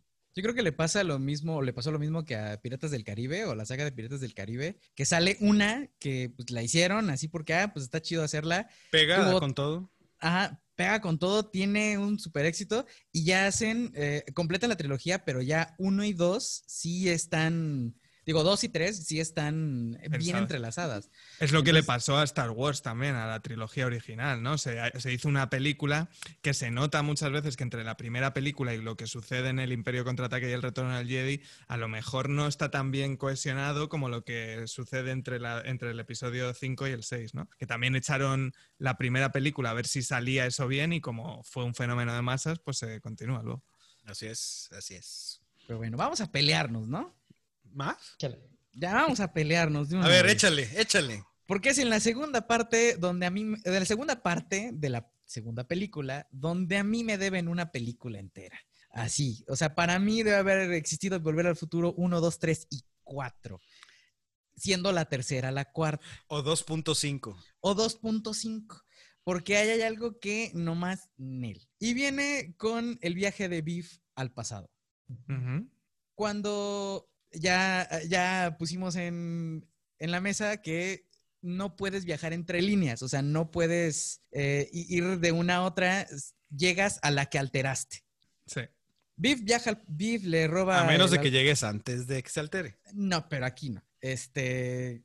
Biff eh, le, roba el almanaque, le roba la máquina del tiempo y viaja a 1955, donde se da a sí mismo el almanaque y regresa al futuro. Pero casualmente es el futuro que no se ha alterado, donde él no es millonario, donde él no controla Hill Valley y todo ha seguido la línea, pues no original, sino la que crean el Doc y Martin ah, ah, después de su viaje. Y no debería ser. O sea, Biff debería llegar, así como lo hace Marty y el Doc al regresar a 1985, a una línea alterada.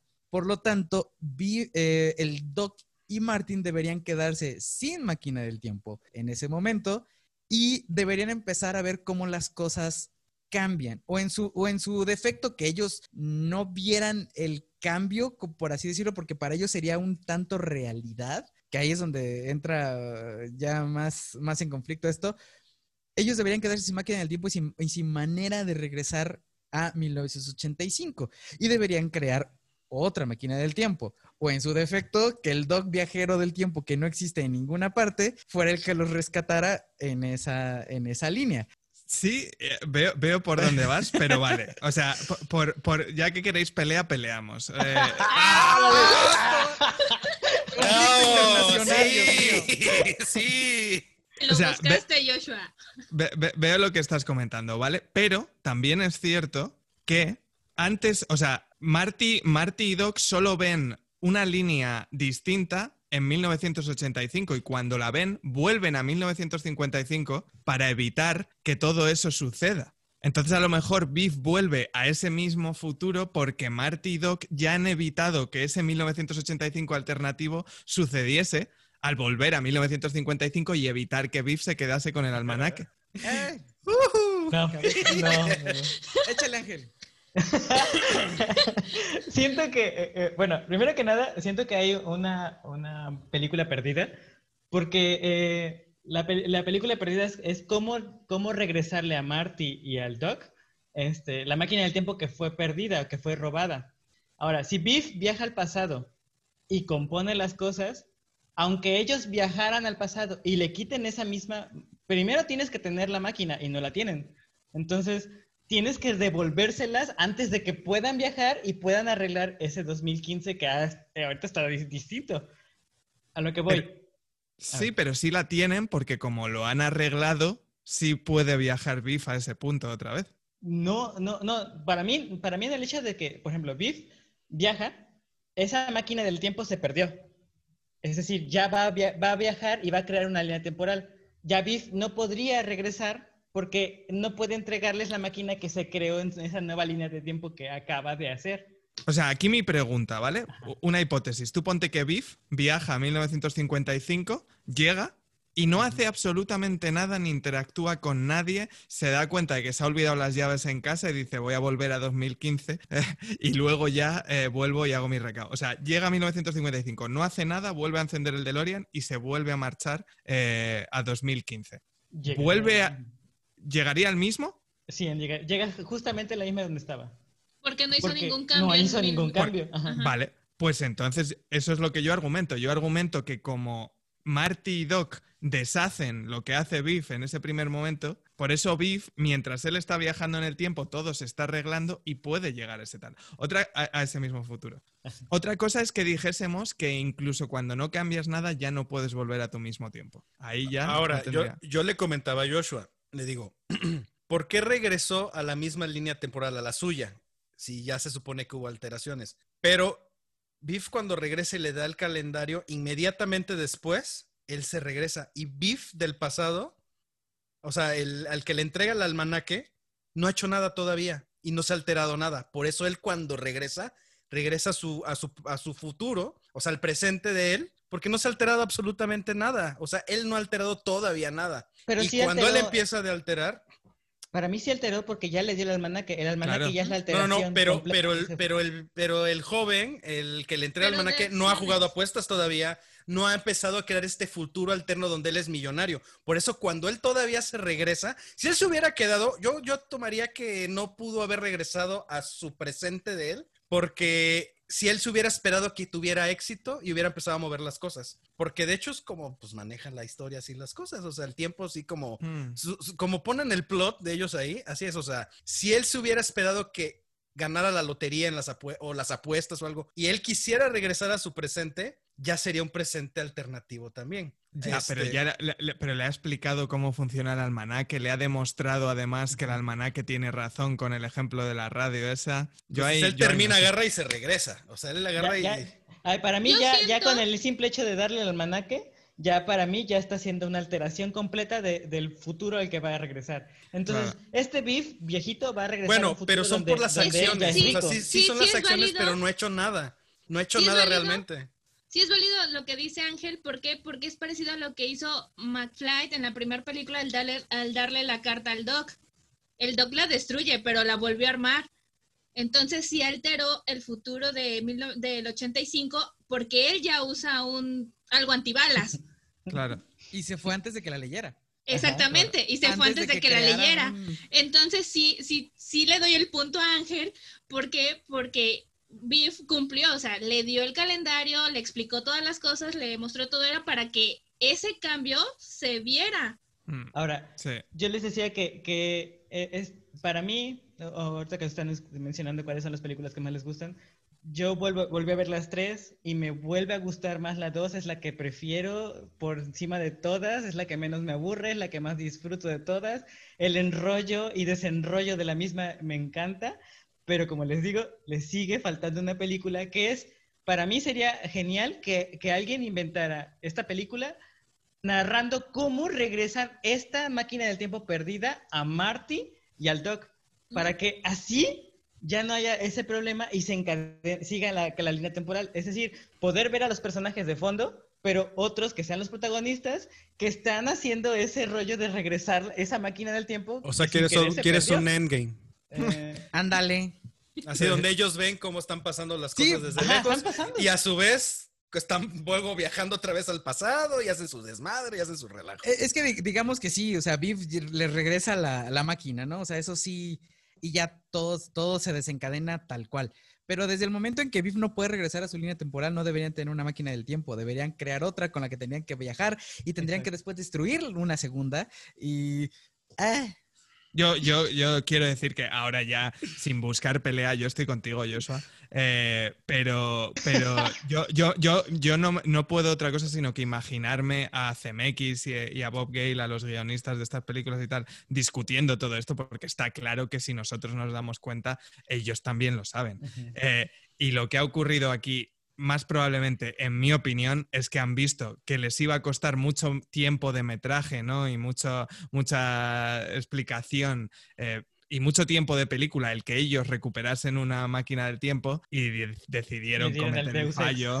Dijeron, mira, aquí nos saltamos nuestras propias normas y les devolvemos el DeLorean para que la peli pueda avanzar. Sí, como estábamos platicando ahorita de la primera parte, o sea, el guion así se, con- se fue concebido, pues para que funcionara, porque si no sería lo que también tú comentaste, McFly, o sea, em, no es algo, lo que hemos mencionado muchos aquí, o sea, es una película de viajes en el tiempo, pero que está hecha para que sea accesible para todos, para Claro. que sin necesidad de estarnos complicando la existencia, como nos lo estamos haciendo ahorita nosotros, tratando de buscarle razón a algo que no lo tiene, porque Claro. fue concebida así y el autor así la quiso que fuera, porque Joshua ya en algún momento tuvimos una discusión, porque esto ha sido tema de, de fuera de podcast y dentro de podcast y todo el rollo de, no, es que el estudio de seguro los obligó a hacer esta película. para mí tiene... Este, le digo, del estudio. Y yo, precisamente viéndolas ahorita, le dije, ahorita me estoy dando cuenta, o sea, yo le digo, yo no te estoy diciendo las cosas porque yo crea, yo estoy diciéndote lo que la película está planteando. La película fue concebida así, las dos partes, por eso salieron con un año de diferencia nada más. no, no porque no pudieran salir antes, sino porque le tienes que dar su tiempo de taquilla a, una y luego su tiempo de taquilla a la otra, porque las películas ya estaban hechas, la dos y la tres. O sea, se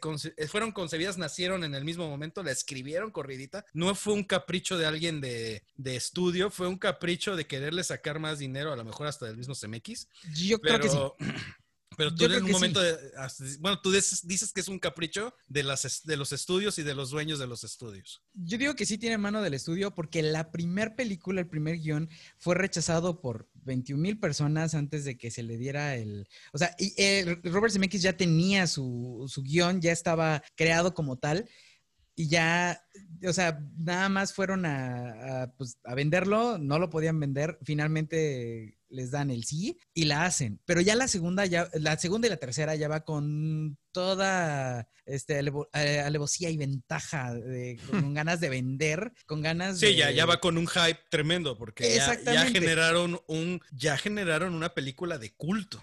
Y cuatro años lo avalan, o sea, cuatro años después avalan que siga estando de moda y que sea un tema referencial cultural en otras películas y en otras historias y en otras cosas. Y que planteó cómo plasmar viajes en el tiempo accesibles en historias, o sea, sin querer complicar tanto la Claramente, o sea, esto no es, no es Tenet, ¿no? O sea, aquí... Dios mío, qué horror de película. CMX no es Nolan intentando romperse el cerebro para hacer que case todo. Yo creo que Exactamente, Tenet se siente forzada. Bastante. Pero si deseas, eh, McFly. Sí, sí, no, eso, que, que, que, CMX se quiere divertir con estos conceptos y, llevarnos a situaciones entretenidas y divertidas eh, y, prefiere, pone por delante el valor de entretenimiento de la película a la consistencia interna de la lógica que plantean estos viajes y tal. Y yo creo que toma una decisión muy acertada. Creo que, si hubiese intentado mantener férreamente eh, estas normas de viajes en el Las tiempo... Las reglas temporales las reglas temporales, la película hubiese quedado como mucho más eh, forzada eh, eh, hacia ciertos caminos, ¿no? Y no hubiesen tenido la libertad de explorar tantas cosas como acaban explorando. Se tomaron, pues, se tomó, al ser el autor, la libertad creativa de hacer lo que quisiera con sus personajes y su historia, para que tuviera un producto comercial, pero que a su vez por ejemplo, claramente es muy comercial, donde tenemos a Nike, a Pepsi, a Mattel, a, o sea, hay un sinfín de marcas anunciadas dentro de la película porque es un bombazo. Saben que es un bombazo. Saben mm. que es un golpe a la, a la historia del cine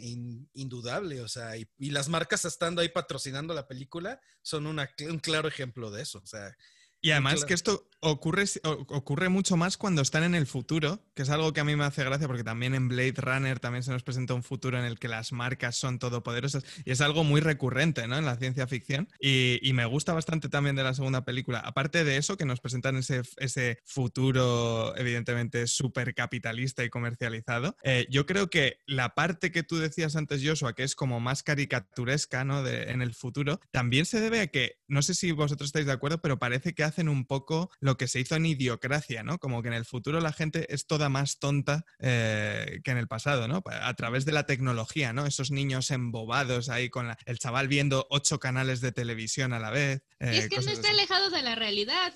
Es algo que actualmente De nuestra actualidad, sí, no está nada alejado.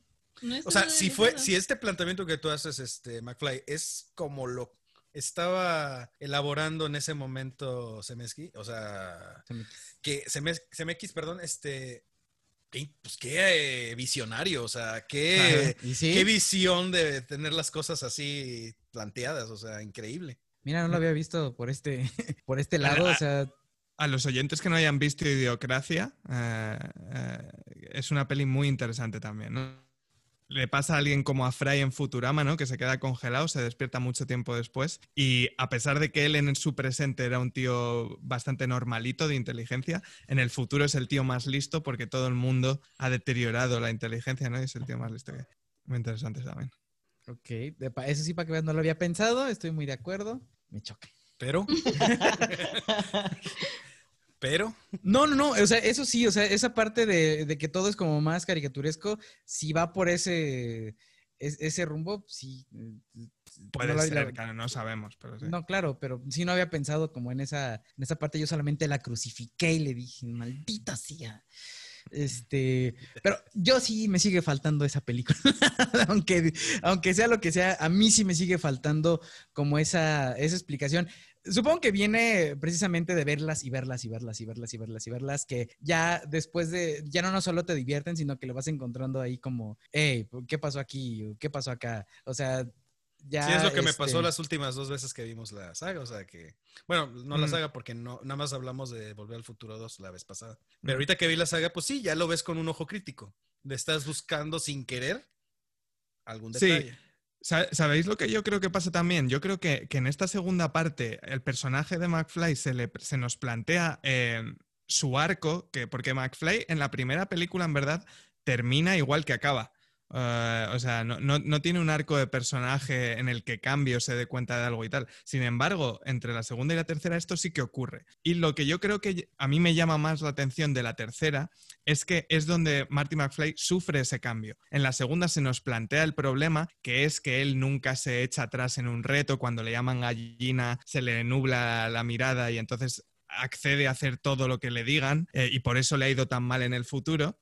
Y el arco de Marty en estas dos películas es que en la tercera va a acabar obteniendo ese control, ¿no? Y que cada vez que le llamen gallina no se va a volver loco y se va a, lanzar a un duelo o lo que sea. Y por eso esa resolución del personaje en la tercera eh, me parece que está muy lograda y a lo mejor yo sí que también le doy ese puntito extra sobre la segunda parte.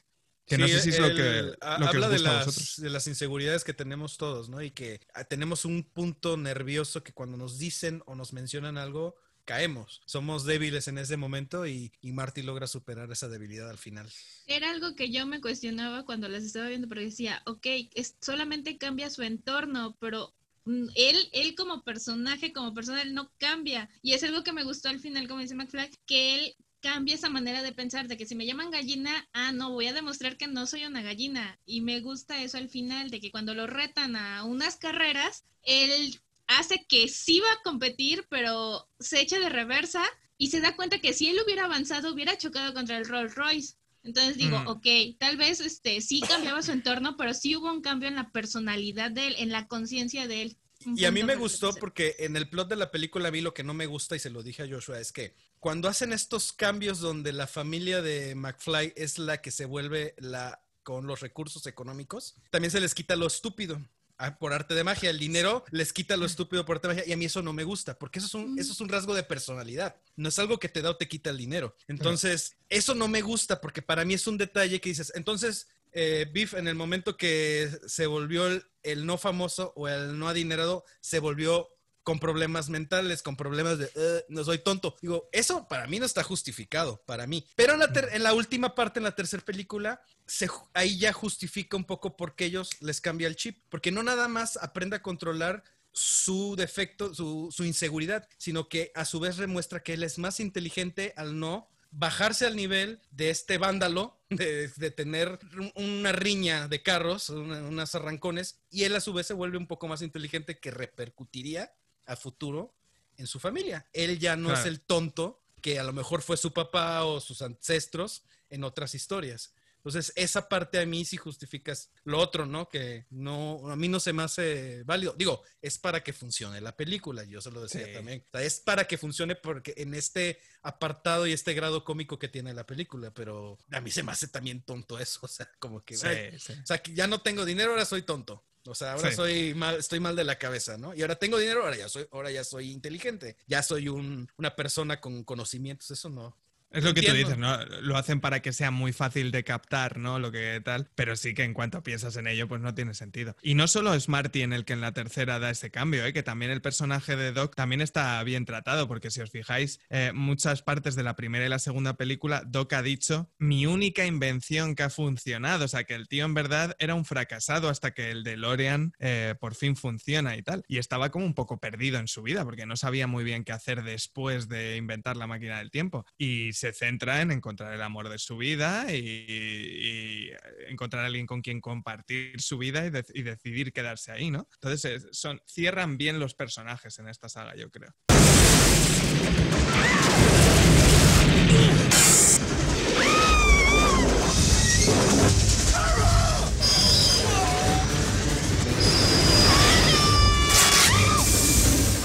En 1990 llega el capítulo final de la saga, Back to the Future 3. Back to the Future 3. Situada en el Hill Valley de 1885, donde Marty tiene que rescatar al Doc de un fatídico destino. Esta cinta fue filmada junto a la segunda parte, como una sola producción, y a pesar de que obtuvo buenas críticas y una gran recepción, no fue un éxito en taquilla. No fue un éxito en taquilla. Quizá fue porque el final no era lo que muchos esperaban, pero nos entregaron un final que dio cierre a una gran trilogía, muy bien contado, con una gran fotografía, un final que nos enseña que toda aventura y todo periodo de nuestras vidas tiene un cierre. En años posteriores y sobre todo cerca del 35 aniversario y la llegada del profético de 2015, se habló de un reboot de la saga, pero para fortuna de nosotros los fans, CMX se negó rotundamente, diciendo que nunca daría permiso para realizarlo. Si llegara a existir otra película de Volver al Futuro, sería continuación directa de la saga original. Pero, por muy tentador que fuera, posiblemente no contaremos con Christopher Lloyd y Michael J. Fox, y por lo tanto no sería lo mismo. No sería lo mismo. Pues encarnaron tan bien a sus personajes que es imposible imaginarlos con alguien más.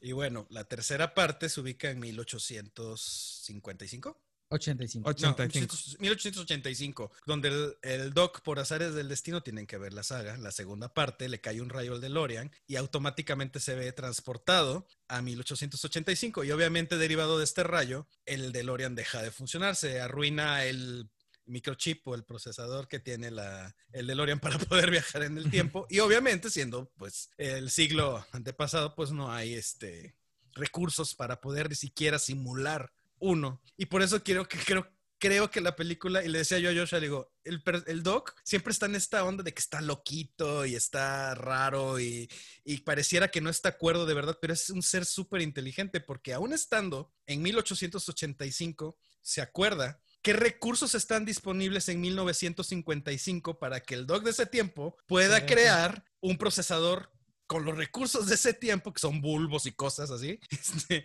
para que pueda regresar a 1985. Digo, es, era un genio y me encantan todas estas referencias a Einstein y a otros grandes, este, Copérnico y, y demás, porque él era un genio. O sea, Emmett Brown debería estar escrito entre los grandes genios de la historia, ¿no?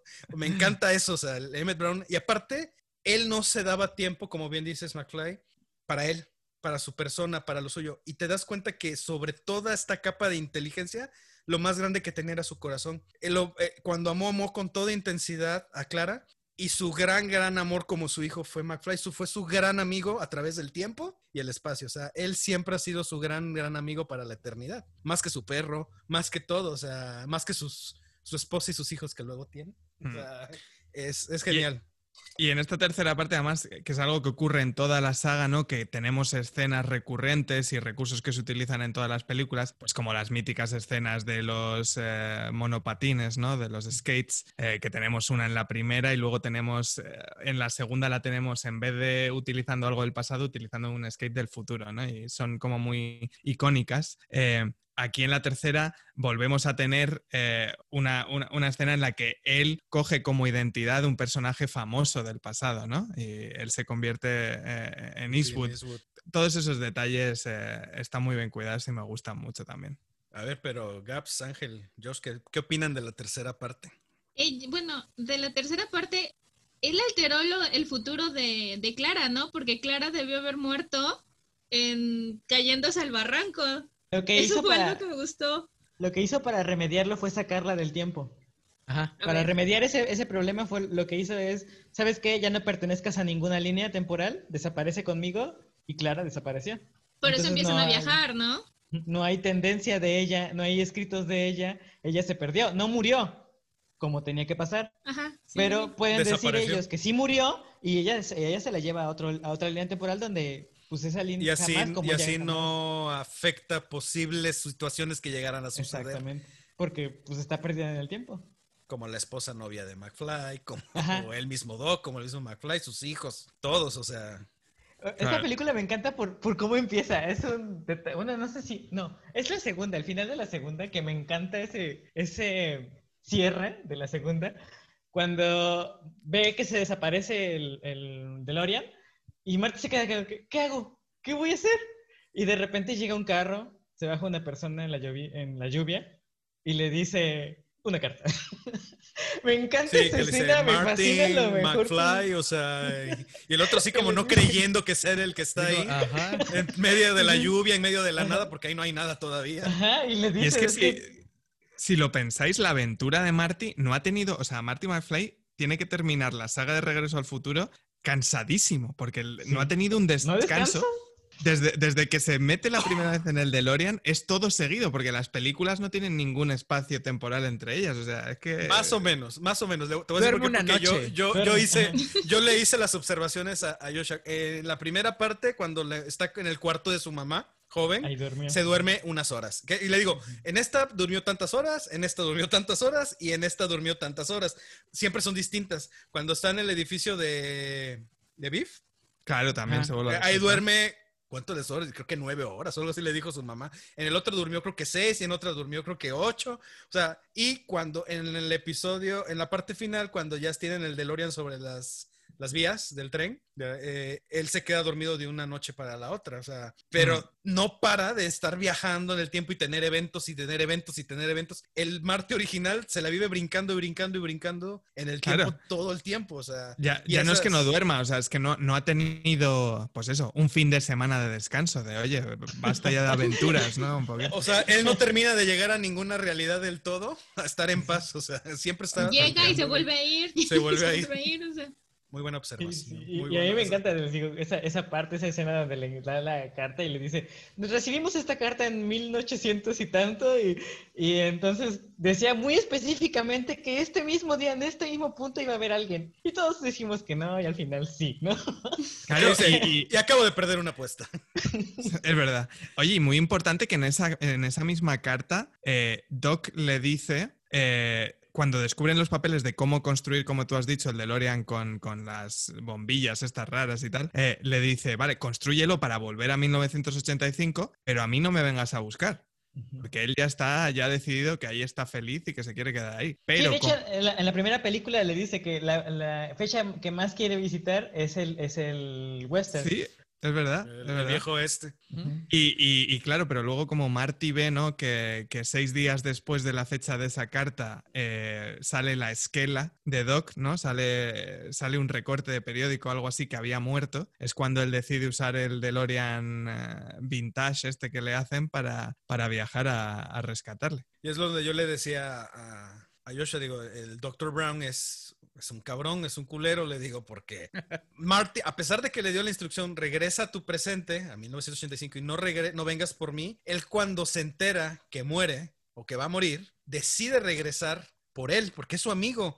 A pesar de las repercusiones que pudiera tener eh, estos, estos viajes y querer arreglar esta situación, ¿no? Y cuando Marty está con él en el viejo este, dice, es que este accidente siempre marcó, o esta situación marcó siempre, te marcó a ti, y fue lo que cambió tu historia para mal. Y él le dice, pero dígame, ¿qué fue lo que pasó, Doc? Dime qué fue lo que pasó. Y él no le quiere decir. Yo digo, pinche culero doctor, que él sí anda viajando por el tiempo, él, él sí ve su futuro, el de ellos, el de todos, y él no le quiere decir cómo podría solucionar este problema, ¿no? O sea, que al final las cuentas base, ¿no? Y yo siento que, que, eso principalmente no se lo dice porque el Doc, desde, la, desde el inicio de la película 1, lo vemos solo y no hay alguien que lo acompañe en todo su... Él está perdido, digamos, él es una persona que sin Marty no es nadie, ¿no? No está reconocido por nadie. Y este...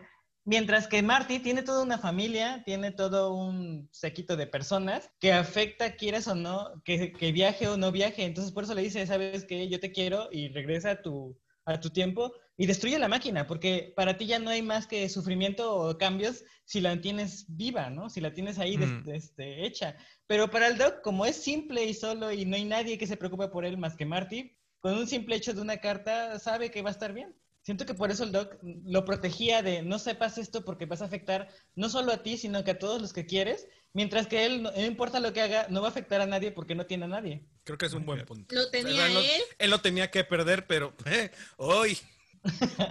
Ay, le acabas de tirar su plot a Ángel en este momento. No, no, no, o sea, lo tiene a él, o sea, sí lo tiene, así tiene a Marty, por eso a Marty lo quiere regresar, por eso a Marty lo cuida, es por eso, porque lo quiere, porque lo tiene a él y es por eso que lo cuida a él. Pero no te, no te voy a enseñar más de más en el pasado porque o más de tu futuro porque vas a cambiarlo y ya vimos los cambios que haces, nada más con tantito que muevas los algo. ya los problemas que, suceden. por eso te quiero cuidar a manera de que regreses a tu tiempo, que estés en tu tiempo donde yo te saqué, porque yo fui el que te movió de ahí y quede la vida tranquila para ti. Joshua. Sí, señor. Yo, ah, este, sí, digo, eh, siguiendo con eso, el, de hecho Marty, digo, el dog le dice, es que no te puedo decir algo porque podrías, podría salir peor. O sea, si tratas de evitarlo, podrías afectar todavía más tu futuro y, y hacerlo todavía más caótico. Y la tercera, neta, neta, me sorprendió mucho hoy que la vimos, yo la recordaba como la que cuando era niño o de adolescente recordaba que era como que, eh, pues ya veo la 3, ¿no? Porque pues, pues porque es, eh, hay que ver la historia completa. Este, y hoy de verdad aprecié mucho lo bonita que es visualmente, al menos estas versiones remasterizadas que, tenemos en Blu-ray. Qué bonitas escenas, qué padres eh, eh, encuadres, iluminación muy chingona, muy bien armado el, el set, se ve se, ve bastante que es un set. Buena este música, buena música del oeste también. Del oeste. El, de eso le decía yo a, Memo hace rato. E, esta, esta tonadita que, están cuando van al baile de la inauguración de la torre del reloj, la tengo así en, la mente que a veces Memo, eh, yo tengo a Memo ya harto y asqueado de volver al futuro porque no hay, eh, yo creo que semana en la que no esté tan, o siempre estoy con eso, o sea, las tengo muy Al menos una vez a la semana me tararé esas canciones. o sea, las está bla bla ta, ta, ta, ta, y oye algo por ahí que se lo recuerda y lo empieza a tararear, o sea. sí, o sea, así de de, de traumado estoy.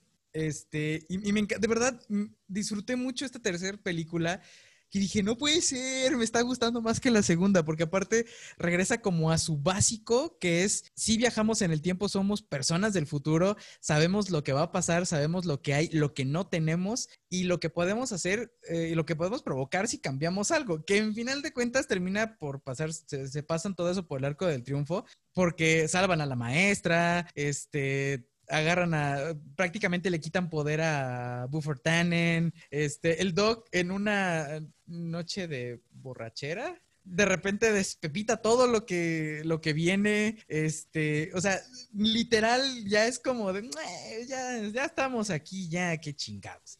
Y habiendo todo por llega con su corazón roto y despechado a decir todo en el bar. Exacto, destruyen un tren que, que este, que tenía que llevar unos pasajeros que no sabemos los pasajeros quiénes eran, qué tenían que hacer en otra parte, si, alguno de ellos es un doctor que salva a alguien más en donde, en donde estaba y esa persona muere y, o sea, de, ahí de plano ya dijeron, eh, pues ya que ya le hicimos un desmadre, ya vale gorro.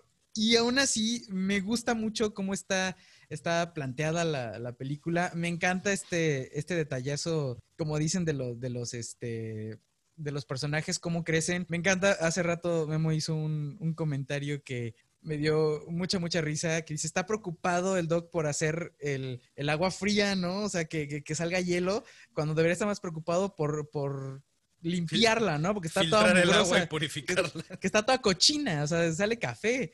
Entonces, o sea, está, me, me, me, gustó mucho, de verdad, la, la sentí súper la, la viví diferente, la verdad. O sea, viví la película diferente como si la hubiera visto casi, casi de las primeras veces. Creo que antes no le tomaba el, tiempo de, de verdad analizarla y verla. Me gusta mucho, me encanta incluso los efectos, sí tiene efectos, claro.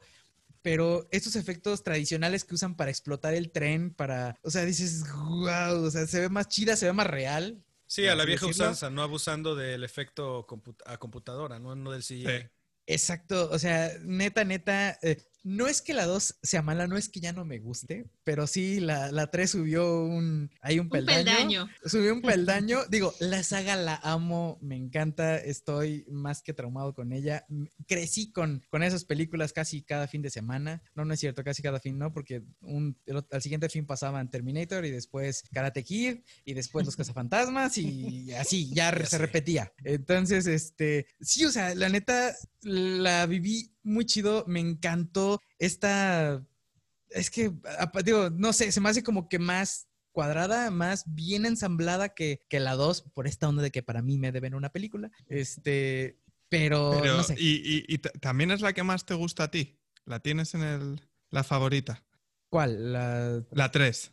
No. No, no, ah, creo que la, la 2 es, la 1 es mi, la 2 era mi favorita antes de, de empezarle a ver todo. De encontrarle detallitos. De encontrarle detalles, exactamente. La 2 siempre me gustó. Yo creo que tenía mucho que ver porque hablaban del futuro, precisamente, y, esta visión del futuro, de cómo, de, de, cómo lo planteaban, de cómo podía ser, digo, al verlo en los noventas, ¿no? Era como de, ah, qué chido. Y yo creo que ya estando cinco años después de ese futuro que, claro, que, nos prometieron, es como, ah, no sé. ¿Dónde están los coches voladores? A ver. Así, ¿dónde están los coches? ¿Dónde están? creo que es lo único que la película es lo único que nos falta, porque realmente la Coca-Cola, en el 2015, la Pepsi sacó ese cilindro que le sacan a Marty. Nunca lo conseguí, qué horror. Los tenis lo sacaron, la, incluso la, la, tablet, la, la, patineta esta. Es verdad. Suspende, también la sacaron.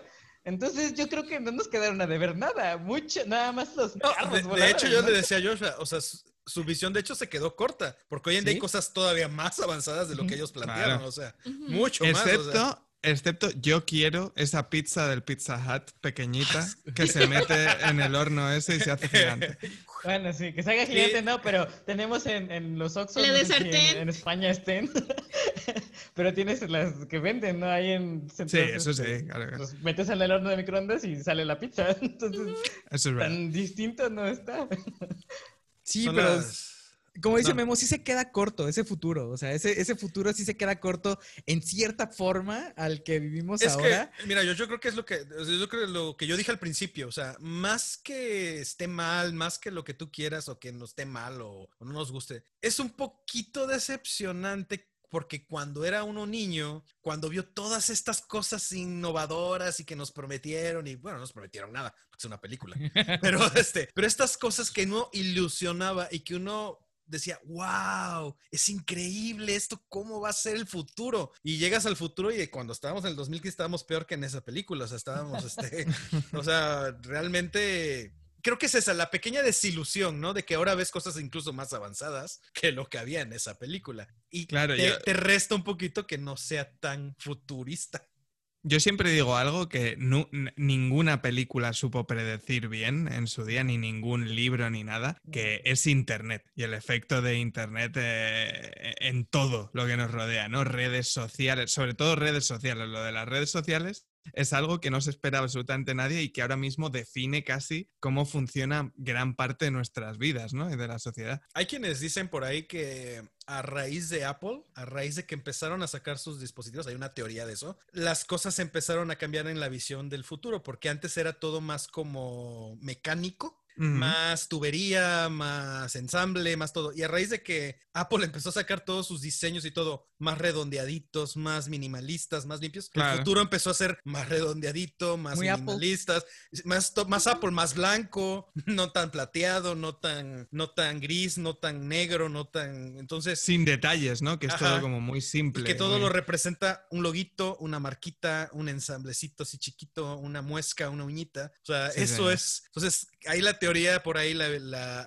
escuché y la leí de que a raíz de que Apple sacó sus diseños, empezaron a, no sé cómo decirlo, a polizarse, a polizarse los diseños de las, la visión esta del futuro más minimalista y más limpia de, todo, ¿no? Antes no lo veíamos así. Es verdad, muy interesante.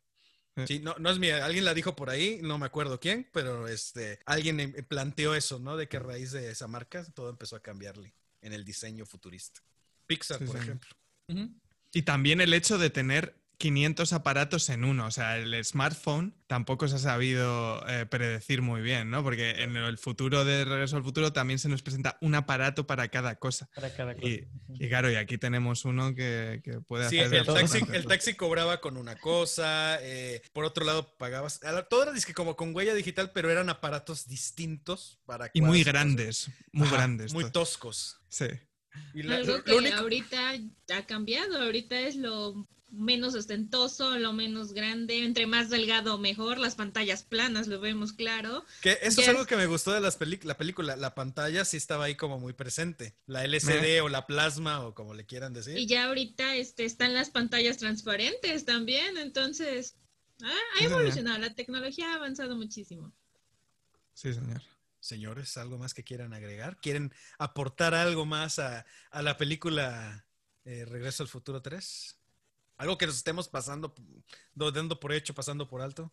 Regreso al futuro 3. Eh, yo quería comentar el genio que es que para alcanzar esa ya icónica cifra de 88 eh, millas. por hora eh, se utilice un tren de, a vapor. Es que no se puede pedir más. O sea, un DeLorean enfrente de un tren que va a toda caña hasta llegar a los 88 millas. Es que es el final perfecto. Y muy bien esa escena de acción al final, muy trepidante, muy emocionante. Está muy bien. Sí, a mí me gusta el cierre mucho. Y que luego llegue también el tren. Este mm. que están en las vías y ting, ting, ting, ting, ting, se bajan las plumas y aparece el tren que puede viajar en el tiempo. A mí me encanta. ahí, ahí en, eh, porque no sé si en América Latina también fue famosa, pero aquí en España fue muy famosa la serie de dibujos animados que hicieron, continuando la historia de Regreso al Futuro después del episodio 3. Ah, sí hubo, eh, pero yo no me acuerdo darle seguimiento. El que ve absolutamente todo y le da la oportunidad a todo lo que ni los productores lo hicieron. Si lo vio, o sea, sé yo. Este, sí, no, aquí no fue tan emblemática. No, no. No, de hecho, para nosotros, en, bueno, en, aquí en México, el horario eh, para niños o para las caricaturas no era los sábados, era pues toda la semana, de lunes a viernes. De lunes a viernes. Desde las 11 de la mañana veíamos caricaturas hasta las 9 de la noche. Entonces, tener el, una caricatura entre las 4 de la tarde y las 9 de la noche, que era el horario donde pues ya estabas en casa, era como cualquier horario era bueno, pero el horario de las 8 era el estelar. Y mandar una caricatura los sábados es como de, eh, ya la compramos, pero nadie la está viendo, pero pues ah, o, te pasaban todo lo de la semana. Ah, el sábado también hubo eso, te lo repetían. Pero aquí en México se acostumbra mucho a pasar capítulos de lunes a viernes en horario de las 4 de la tarde, que es después de que salen todos de escuela el colegio, salen a las 3 de la tarde, 2, 3 de la tarde, y ya después de comer y todo, te empiezan a poner la barra. Antes había mucha barra de, dibujos animados en la mañana, pero ya creo que de unos años para acá se acostumbra que sea en la tarde, a menos que sea un canal especializado. Pues aquí en España esta, esta serie sí, sí, sí tuvo su familia y yo de pequeño también me lo pasé muy bien viéndola y, y también hizo que, bueno, que su, sumase ¿no? al cariño que le tengo a la saga. Yo recuerdo ser pequeño y estar viendo la serie eh, ahí mientras desayunaba ahí mis cereales y tal. Eh, y, bueno, es un bonito recuerdo. También, evidentemente es menos, mucho más dirigida a un público infantil. Que ojo, Regreso al Futuro, ahora la vemos como una peli muy infantil, pero oye, también utilizan cierto lenguaje y suceden ciertas cosas que, a un niño, ojo a ver cómo le explicas, ¿no? Que la madre de Marty le está intentando eh, seducir y cosas así. Sí, así es. Es que yo creo que también en esos entonces que estaba más de moda Ghostbusters, este, estaba También, claro. Este, y creo que Ghostbuster fue un trancazo aquí. O sea, aquí Ghostbuster fue un trancazón. Sobre todo la caricatura, la original. Esa era muy buena. Pero sí, no, no, la serie animada de Volver al Futuro no fue. No la, conozco. La mandaron, te digo, los sábados junto con Jumanji, la versión animada de Jumanji. Y ah, la tenía ahorita así súper presente la otra, que también no fue tan, tan, tan aclamada. Síganle porque se me ha olvidado. Y aparte recuerda que en esas fechas, entre el 88 y 90, 91, entonces empezó el boom del anime aquí. Ah, no, empezaron, empezaron a traer anime a México y estaban Caballeros del Zodiaco, estaba este Sailor Moon, estaba Dragon eh, Ball. Dragon Ball. O sea, fue el boom del anime japonés aquí y se volvió. Ahora sí que empezaron a dejar mucho de lado toda las, este, la animación americana o de otros estudios. Entonces aquí mm. fue un bomba, fue un madrazo, fue un bombazo aquí. Y yo creo que también eso repercutió en que muchas series animadas americanas, eh, de películas o de series, no, no, no, triunfasen. No, triunfasen, así es. Pero se le hace un tributo, ¿no? En, en una serie de Netflix ahorita, una animada, no me acuerdo cómo se llama, Ricky and Morty, creo que se llama. ah, sí, claro, Ricky and Morty. Se le está haciendo una referencia, se le está haciendo una referencia directa a, lo que fue esta saga, ¿no? Y es muy, bueno. Ricky Morty es muy buena, muy, muy buena. Muy, muy. Son el Doc y Marty, así totalmente. Absolutamente. Pero Pero sin censura, ¿no? Doc y Marty ya desatados. Desatados en pastillas, en, muchas cosas. Ya con los barbitos. La historia sin fin. Esa era. La caricatura ah, de la, historia, sin fin también se fue a, esta barra de los sábados mañana a mediodía que nadie veía. De verdad, era muy raro. para que vean que sí le da oportunidad a todo. Exactamente, yo sí le doy oportunidad a todo. Bueno, señores, ¿qué les pareció? ¿Damos algún cierre para esto? ¿Damos un cierre a esta saga? que no, que no hablamos es de los pósters, porque los pósters, algo que a mí me gustó mucho fue su acomodo, no solo tipográfico, sino en cuanto a, los personajes que aparecen. Los mismos este, pósters te dicen en qué número de películas están. En, la, en el primer póster solo aparece McFly, en el segundo es McFly con el Doc, y en el tercero es McFly, el Doc y Clara. O sea, te lo, te lo menciona en el acomodo de los personajes. Y eso está muy padre. ¿Tú tienes en el comedor ahí el Blu-ray? Los Blu-ray ahí están, este... Sí, pero es, es un especial, entonces no... No están los pósters como... No, nada más está el ¿Y en las portadas de los Blu-rays no se ven? Ah, creo que sí. Ah, sí, cierto. Ya ves, tengo buena memoria visual. Muy buenos. Y, la, tipo, y la tipografía, bueno, otra otra más también. De, la iconicidad, ¿no? Nuestro podcast, Cronocine, nosotros utilizamos la tipografía de Regreso al Futuro para nuestras letras.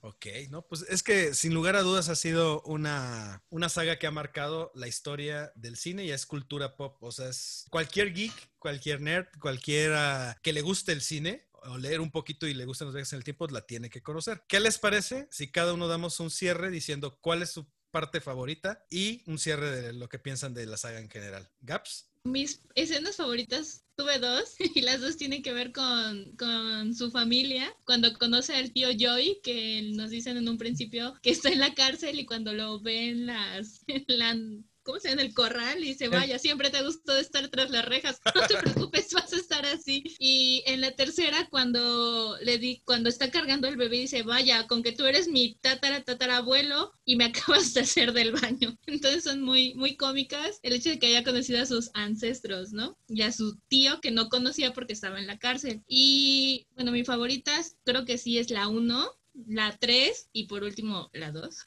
Algo que me gustó, el dato que me gustó mucho de las dos es como mencionaron el hecho de que cómo están las marcas, cómo hacen esta publicidad que sin necesidad de mencionar la marca y decir todas las características, te aparece la, la, la Pepsi, este, Nike y todo eso. O sea, me gusta mucho cómo, cómo hacen este tipo de publicidad en, en esa película y en todas las películas lo, lo hacen en series. Y es una es una trilogía que, deben de ver, es de culto. Y si te, como dices tú, Memo, si, si te gusta el cine, es de sí o sí verla. Totalmente. Bueno, ¿le quieres dar alguna? Bueno, no vamos a dar calificaciones porque es un especial. No vamos a dar calificaciones, así lo dejamos. Ángel. Bueno, mi escena favorita es cuando el Doc está celebrando de que por fin pudo hacer que Marty regresara a 1985 y de la nada aparece el Marty. ¡Doc! ¡Doc!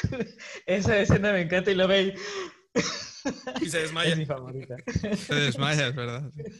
Creo que esta película marca mucho, es tendencia, digamos. Un, cualquiera que la ve, la siente, la, vive e incluso se puede sentar a verla una y otra vez y sabe. O incluso no sabes en qué parte la, la ves ya, ya iniciada, o sea, ya está iniciada y tú llegas y te sientas y sabes en qué va, qué es lo que sigue, cómo, cómo va a terminar, la puedes predecir, ¿no?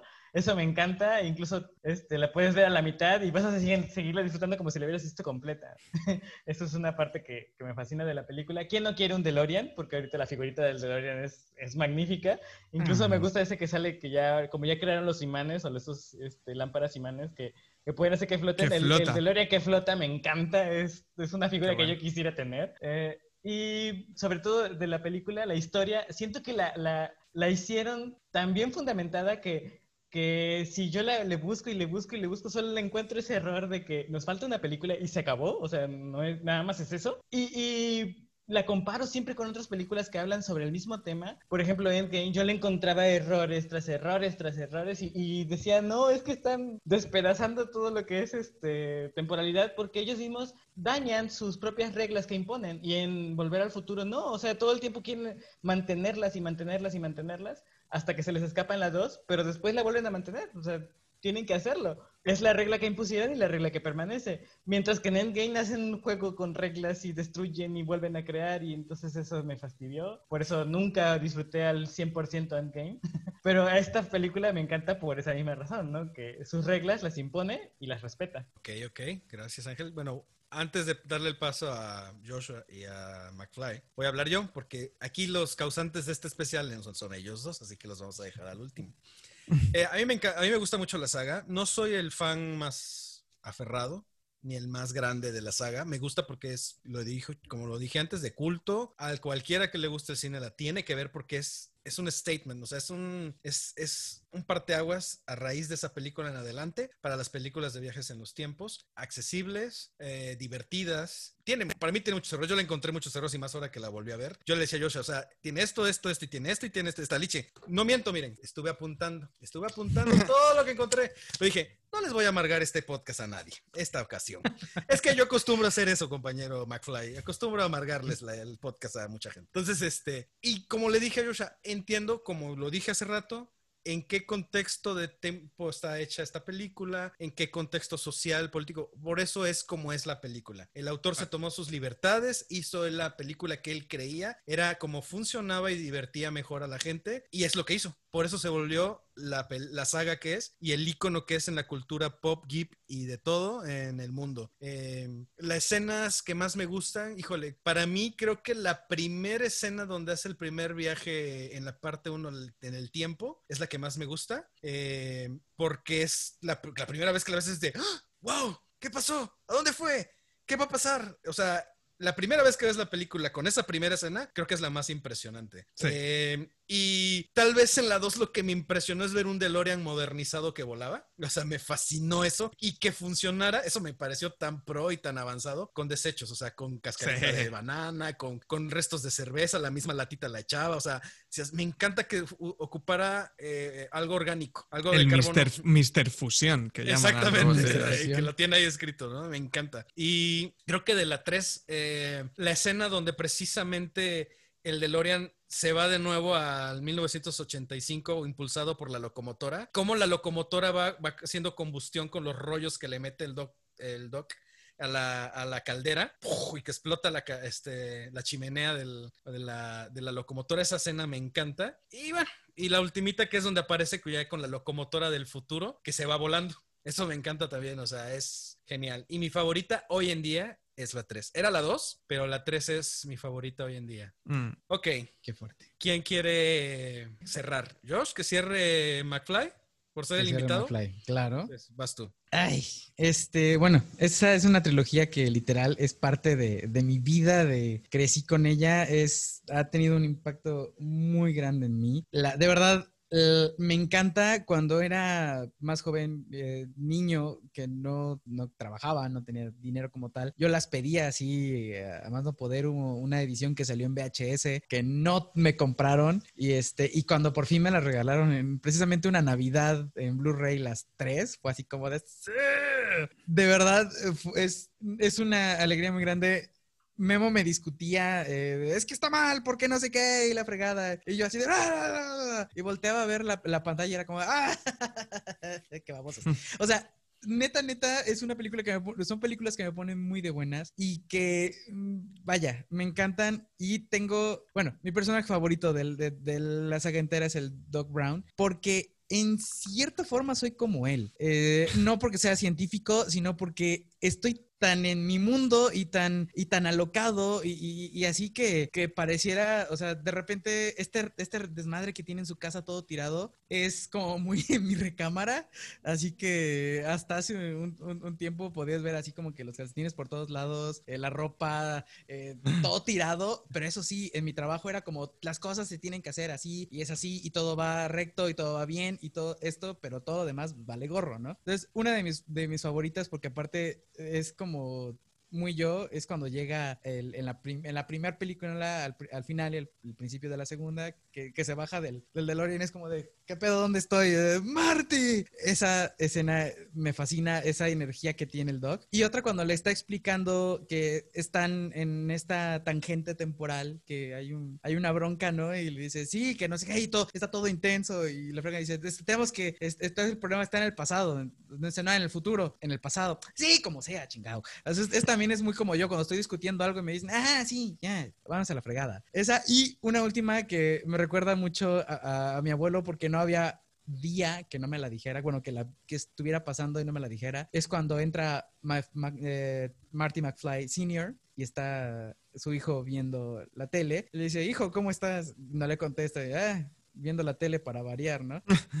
Mi abuelo me decía, mira, ahí estás. Siempre, ¿no? Siempre era como de, ah, porque de niño, pues literal me crecí con la tele, no puedo decir que no. Nos damos cuenta. digo, si hoy me peiné es porque pues, así, pero si no, que de hecho he dicho muchas veces. Vamos a tener que invitar al señor McFly más seguido para que te peines, porque no manches.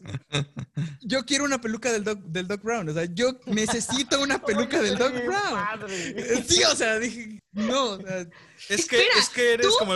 Tú interpretaste a Doc Brown, ¿te acuerdas en la universidad, Joshua? No, fue Scrooge. Sí, no, fuiste tú. No, fue este no, o sea, fue Doc Brown. no Doc Brown. Pero la versión de Doc Brown. Acuérdate que alteramos la historia. Se dio el lujo de ser Doc Brown en la pastorela de la escuela. Una pastorela muy fumada. Pastorela. muy fumada. Ok. ¿Allá hacen pastorelas en España? No sé qué es pastorela, ¿eh? Ah, explícale, Josh, tu pastorela.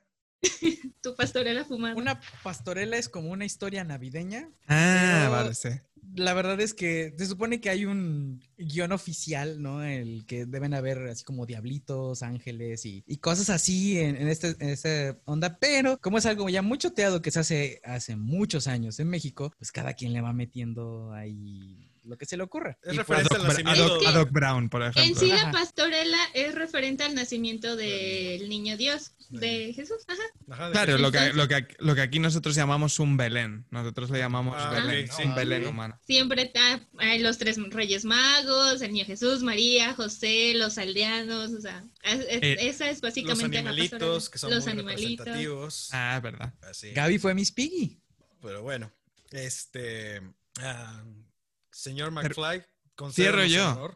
Así es. Muchas gracias por el honor. Eh, yo voy a decir mi escena favorita de toda la saga. Mi película favorita es la primera, yo soy muy clásico, para mí van uno, dos y tres. Me encantan todas, o sea, no tengo grandísimas diferencias porque me gusta mucho la saga eh, eh, como tal, me gusta la historia que se cuenta desde el inicio de la primera película hasta el final de la tercera. Y mi escena favorita, porque me parece muy representativa del espíritu de toda la película, es el baile en la primera película, el baile de la prom, eh, que tienen ellos eh, cuando Marty está tocando Johnny B. Good. Porque tienes eso, tienes un anacronismo, ¿no? Como es Marty tocando Johnny B. Good antes de que se, de que se compusiera. Tienes a, Marty eh, que se le está borrando la mano, ¿no? Porque la situación va muy mal y, George está a punto de perder a Lorraine, pero al final le echa valor, ¿no? Y consigue reconquistarla. y no sé, tienes también ese, ese humor dentro de la película cuando a Marty se le va la olla y empieza a hacer esos riffs y esos punteos locos que todo el mundo se queda parado como diciendo de dónde salió esta alienígena, qué es esta música que nos está tocando aquí. Eh, así que nada, me parece una escena completísima que representa muy bien a las tres películas eh, y me quedo con ella de, calle, ¿no? Uno de los momentos más icónicos de la saga. Y, pero aparte de eso, es que me ocurre un poco como con otros productos, como puede ser la primera trilogía de Star Wars o como, yo que sé, viendo la serie Friends, que me dice, ¿cuál es tu capítulo favorito? Es que no lo sé, me, encantan todos, ¿no? Pues con esta saga me, ocurre un poco igual, mis escenas favoritas son casi todas. Eh, así que nada, encantado de haber compartido este rato con vosotros en vuestros micros, que me hayáis invitado a hablar de, una de mis sagas favoritas y me lo he pasado estupendo aquí, escuchándoos eh, hablar sobre, sobre ellas. Joshua. ¿Qué? Pues te están agradeciendo. Ah, perdón. Estás en tu mundo. Se le va el avión, entiéndelo. Estaba pensando en la peluca del Doc Brown. Tú lo invitaste. es el mismo Doc Brown. ¿Qué? ¿Quién eres? ¿Tú, ¿Tú qué haces aquí? ¿Tú qué haces aquí? Sí, no, muchísimas gracias de verdad por, por aceptar la invitación. Digo, eh, soy un cronauta más dentro de los 2000, casi 3000 que son que somos en el grupo de Telegram y este o, ya no sé, ya no sé contar. 2000 no tantos, 400, casi 400. 400, no éramos 2000. Ah, no, 2000 son, son, son, los mensajes que, que, hay de un día para otro. Ah, eso, sí. eso sí. No, muy eh, grande. Es que imagínense, este, pues la diferencia de horario son siete horas eh, más cuando yo estoy babeando la almohada. Ellos están así viviendo su día y todo el mundo escribe. Entonces, cuando reviso, hay 14 mil mensajes y es como de, ah, ¿Qué pasó? Sí, no, el grupo, el grupo de Telegram es menos. La verdad es que eh, gracias a Dios tenemos muchos suscriptores en Evox y en otras plataformas, pero en el Telegram solo están los más, los crononautas más acérrimos. Eh, pero yo animo a todos los eh, cuervos que se quieran pasar por Cronocine que nos echen una oreja, ¿no? Para conocernos y que si les gusta, pues que se unan al grupo de Telegram, que también tenéis ahí al cuervo Joshua ahí. Muchas gracias. Y este, y de verdad, bueno, ya así como recomendación, ¿no? Muy, muy personal. Aviéntense 12 hombres en pugna o no me acuerdo cómo se llama en España. En eh, español, 12 hombres sin piedad, pero... Ah, ok. 12 hombres en pugna, eh, mm, eh, Pocahontas y Mulan Rouge son mis episodios favoritos así personalmente. Muchas gracias. Buenos episodios. Cine. Sí. Ok, perfecto. Pues bueno, creo que por el día de hoy es todo. En este fabuloso especial de lujo con, con Gonzalo McFly, hablando de Back to the Future. Regreso al futuro. Pues quiero agradecer a todos este, por haber estado con nosotros. Josh, muchas gracias por traernos a Gonzalo. Eh. ¿Eh? eh ok, gracias. Pensé que iba a ser más efusivo. ¿Qué efusivo no, estás? Pues es eh? que, perdón, perdón, es que, bueno, yo a Memo lo veo todos los días, entonces ya habíamos platicado como mucho de esto y es como de repente, esta, esta plática ya la tuve. sigue, sigue pensando en la peluca, yo creo. sí, sí, la peluca. Sí, ah, es que yo quiero una peluca. Me quedaría bien, no, sí. Claro que sí, imagínate. Nada más que sería como un dog minion, así chiquito. Exacto. Seré yo Con más unos bracitos. Seré yo más McFly todavía. No, pero este aquí siempre tratando de traer a los, a los mejores y los que sepan. Bueno, los que sepan, los que les gusta hablar mucho de cine, que sean tan clavados como nosotros. Perfecto. Estupendo. Eh, Gaps, muchas gracias. Nuestro cuervo Valkyria. Gracias, siempre un gusto compartir con ustedes. Gracias. Ángel, nuestro cuervo catador. Gracias, Parvada. Otra, otro buen capítulo hablando sobre una muy buena saga que la disfruto bastante. Entonces, volverla a ver es para mí fascinante y es de las cosas más bonitas. Así que muchas gracias. Y gracias por la colaboración con, con España, que eso, eso da renombre a nosotros. es, un honor, es un honor, es, la joya en la corona. O sea, señor cuervo honorario, cuervo McFly, muchas gracias por haber estado con nosotros y acompañarnos y honrarnos con tu presencia aquí en la Corte de los Cuervos. A ustedes, un placer. Ojalá sea la primera de varias. Ojalá, si tú así lo quieres, este, podemos repetir en alguna. También puedes proponer alguna saga o alguna película en particular o una serie, no sé, como tú veas. Yo lo, eh, lo que me digan los cuervos. Joshua me conoce, él sabe para, para qué llamarme y, eh, para qué no. Eh, que, con esto hacer todo ahí de pleno. Perfecto. ¿Puedes dar tus redes sociales, la de Cronocine y la tuya? No sé, bueno, no sé si tengas una donde te, te puedan seguir. Yo, la mía privada es muy aburrida. Yo doy la de Cronocine, que es de donde estoy activo. Somos Cronocine Podcast en Facebook e Instagram y Crono barra baja cine en Twitter. Eh, pero bueno, lo más importante es eso, que nos busquéis si os apetece en Evox y en Spotify, que al fin y al cabo somos un podcast y más que escribir en Twitter y tal, lo que hacemos es publicar audios. Así que nada, bienvenidos a Cronocine todos los que queráis. Perfecto, pues muchas gracias por esta participación y recuerden este, seguirnos a todos en Instagram, en Twitter, eh, para cualquier comentario. En YouTube estamos como La Corte de los Cuervos, en Instagram estamos La Corte Cuervos, en Twitter. Em, pueden seguirnos y escucharnos en casi todas las, todas en todas las plataformas más usadas, Spotify, Evox, este, Himalaya Podcast, Amazon Music, en Apple Podcast, en Google Podcast, o sea, estamos en varias plataformas para que nos escuchen y cualquier crononauta que ande por ahí nos quiera seguir, son bienvenidos y bienvenidos también al debate cuando quieran. Muchas gracias por haber estado todos con nosotros en este precioso y fabuloso episodio y recuerden que nos vamos con nuestro lema de la Corte de los Cuervos. Somos Legión estamos en todos lados, somos todos y ninguno, somos la corte de los cuervos. Adiós. Beito, beito.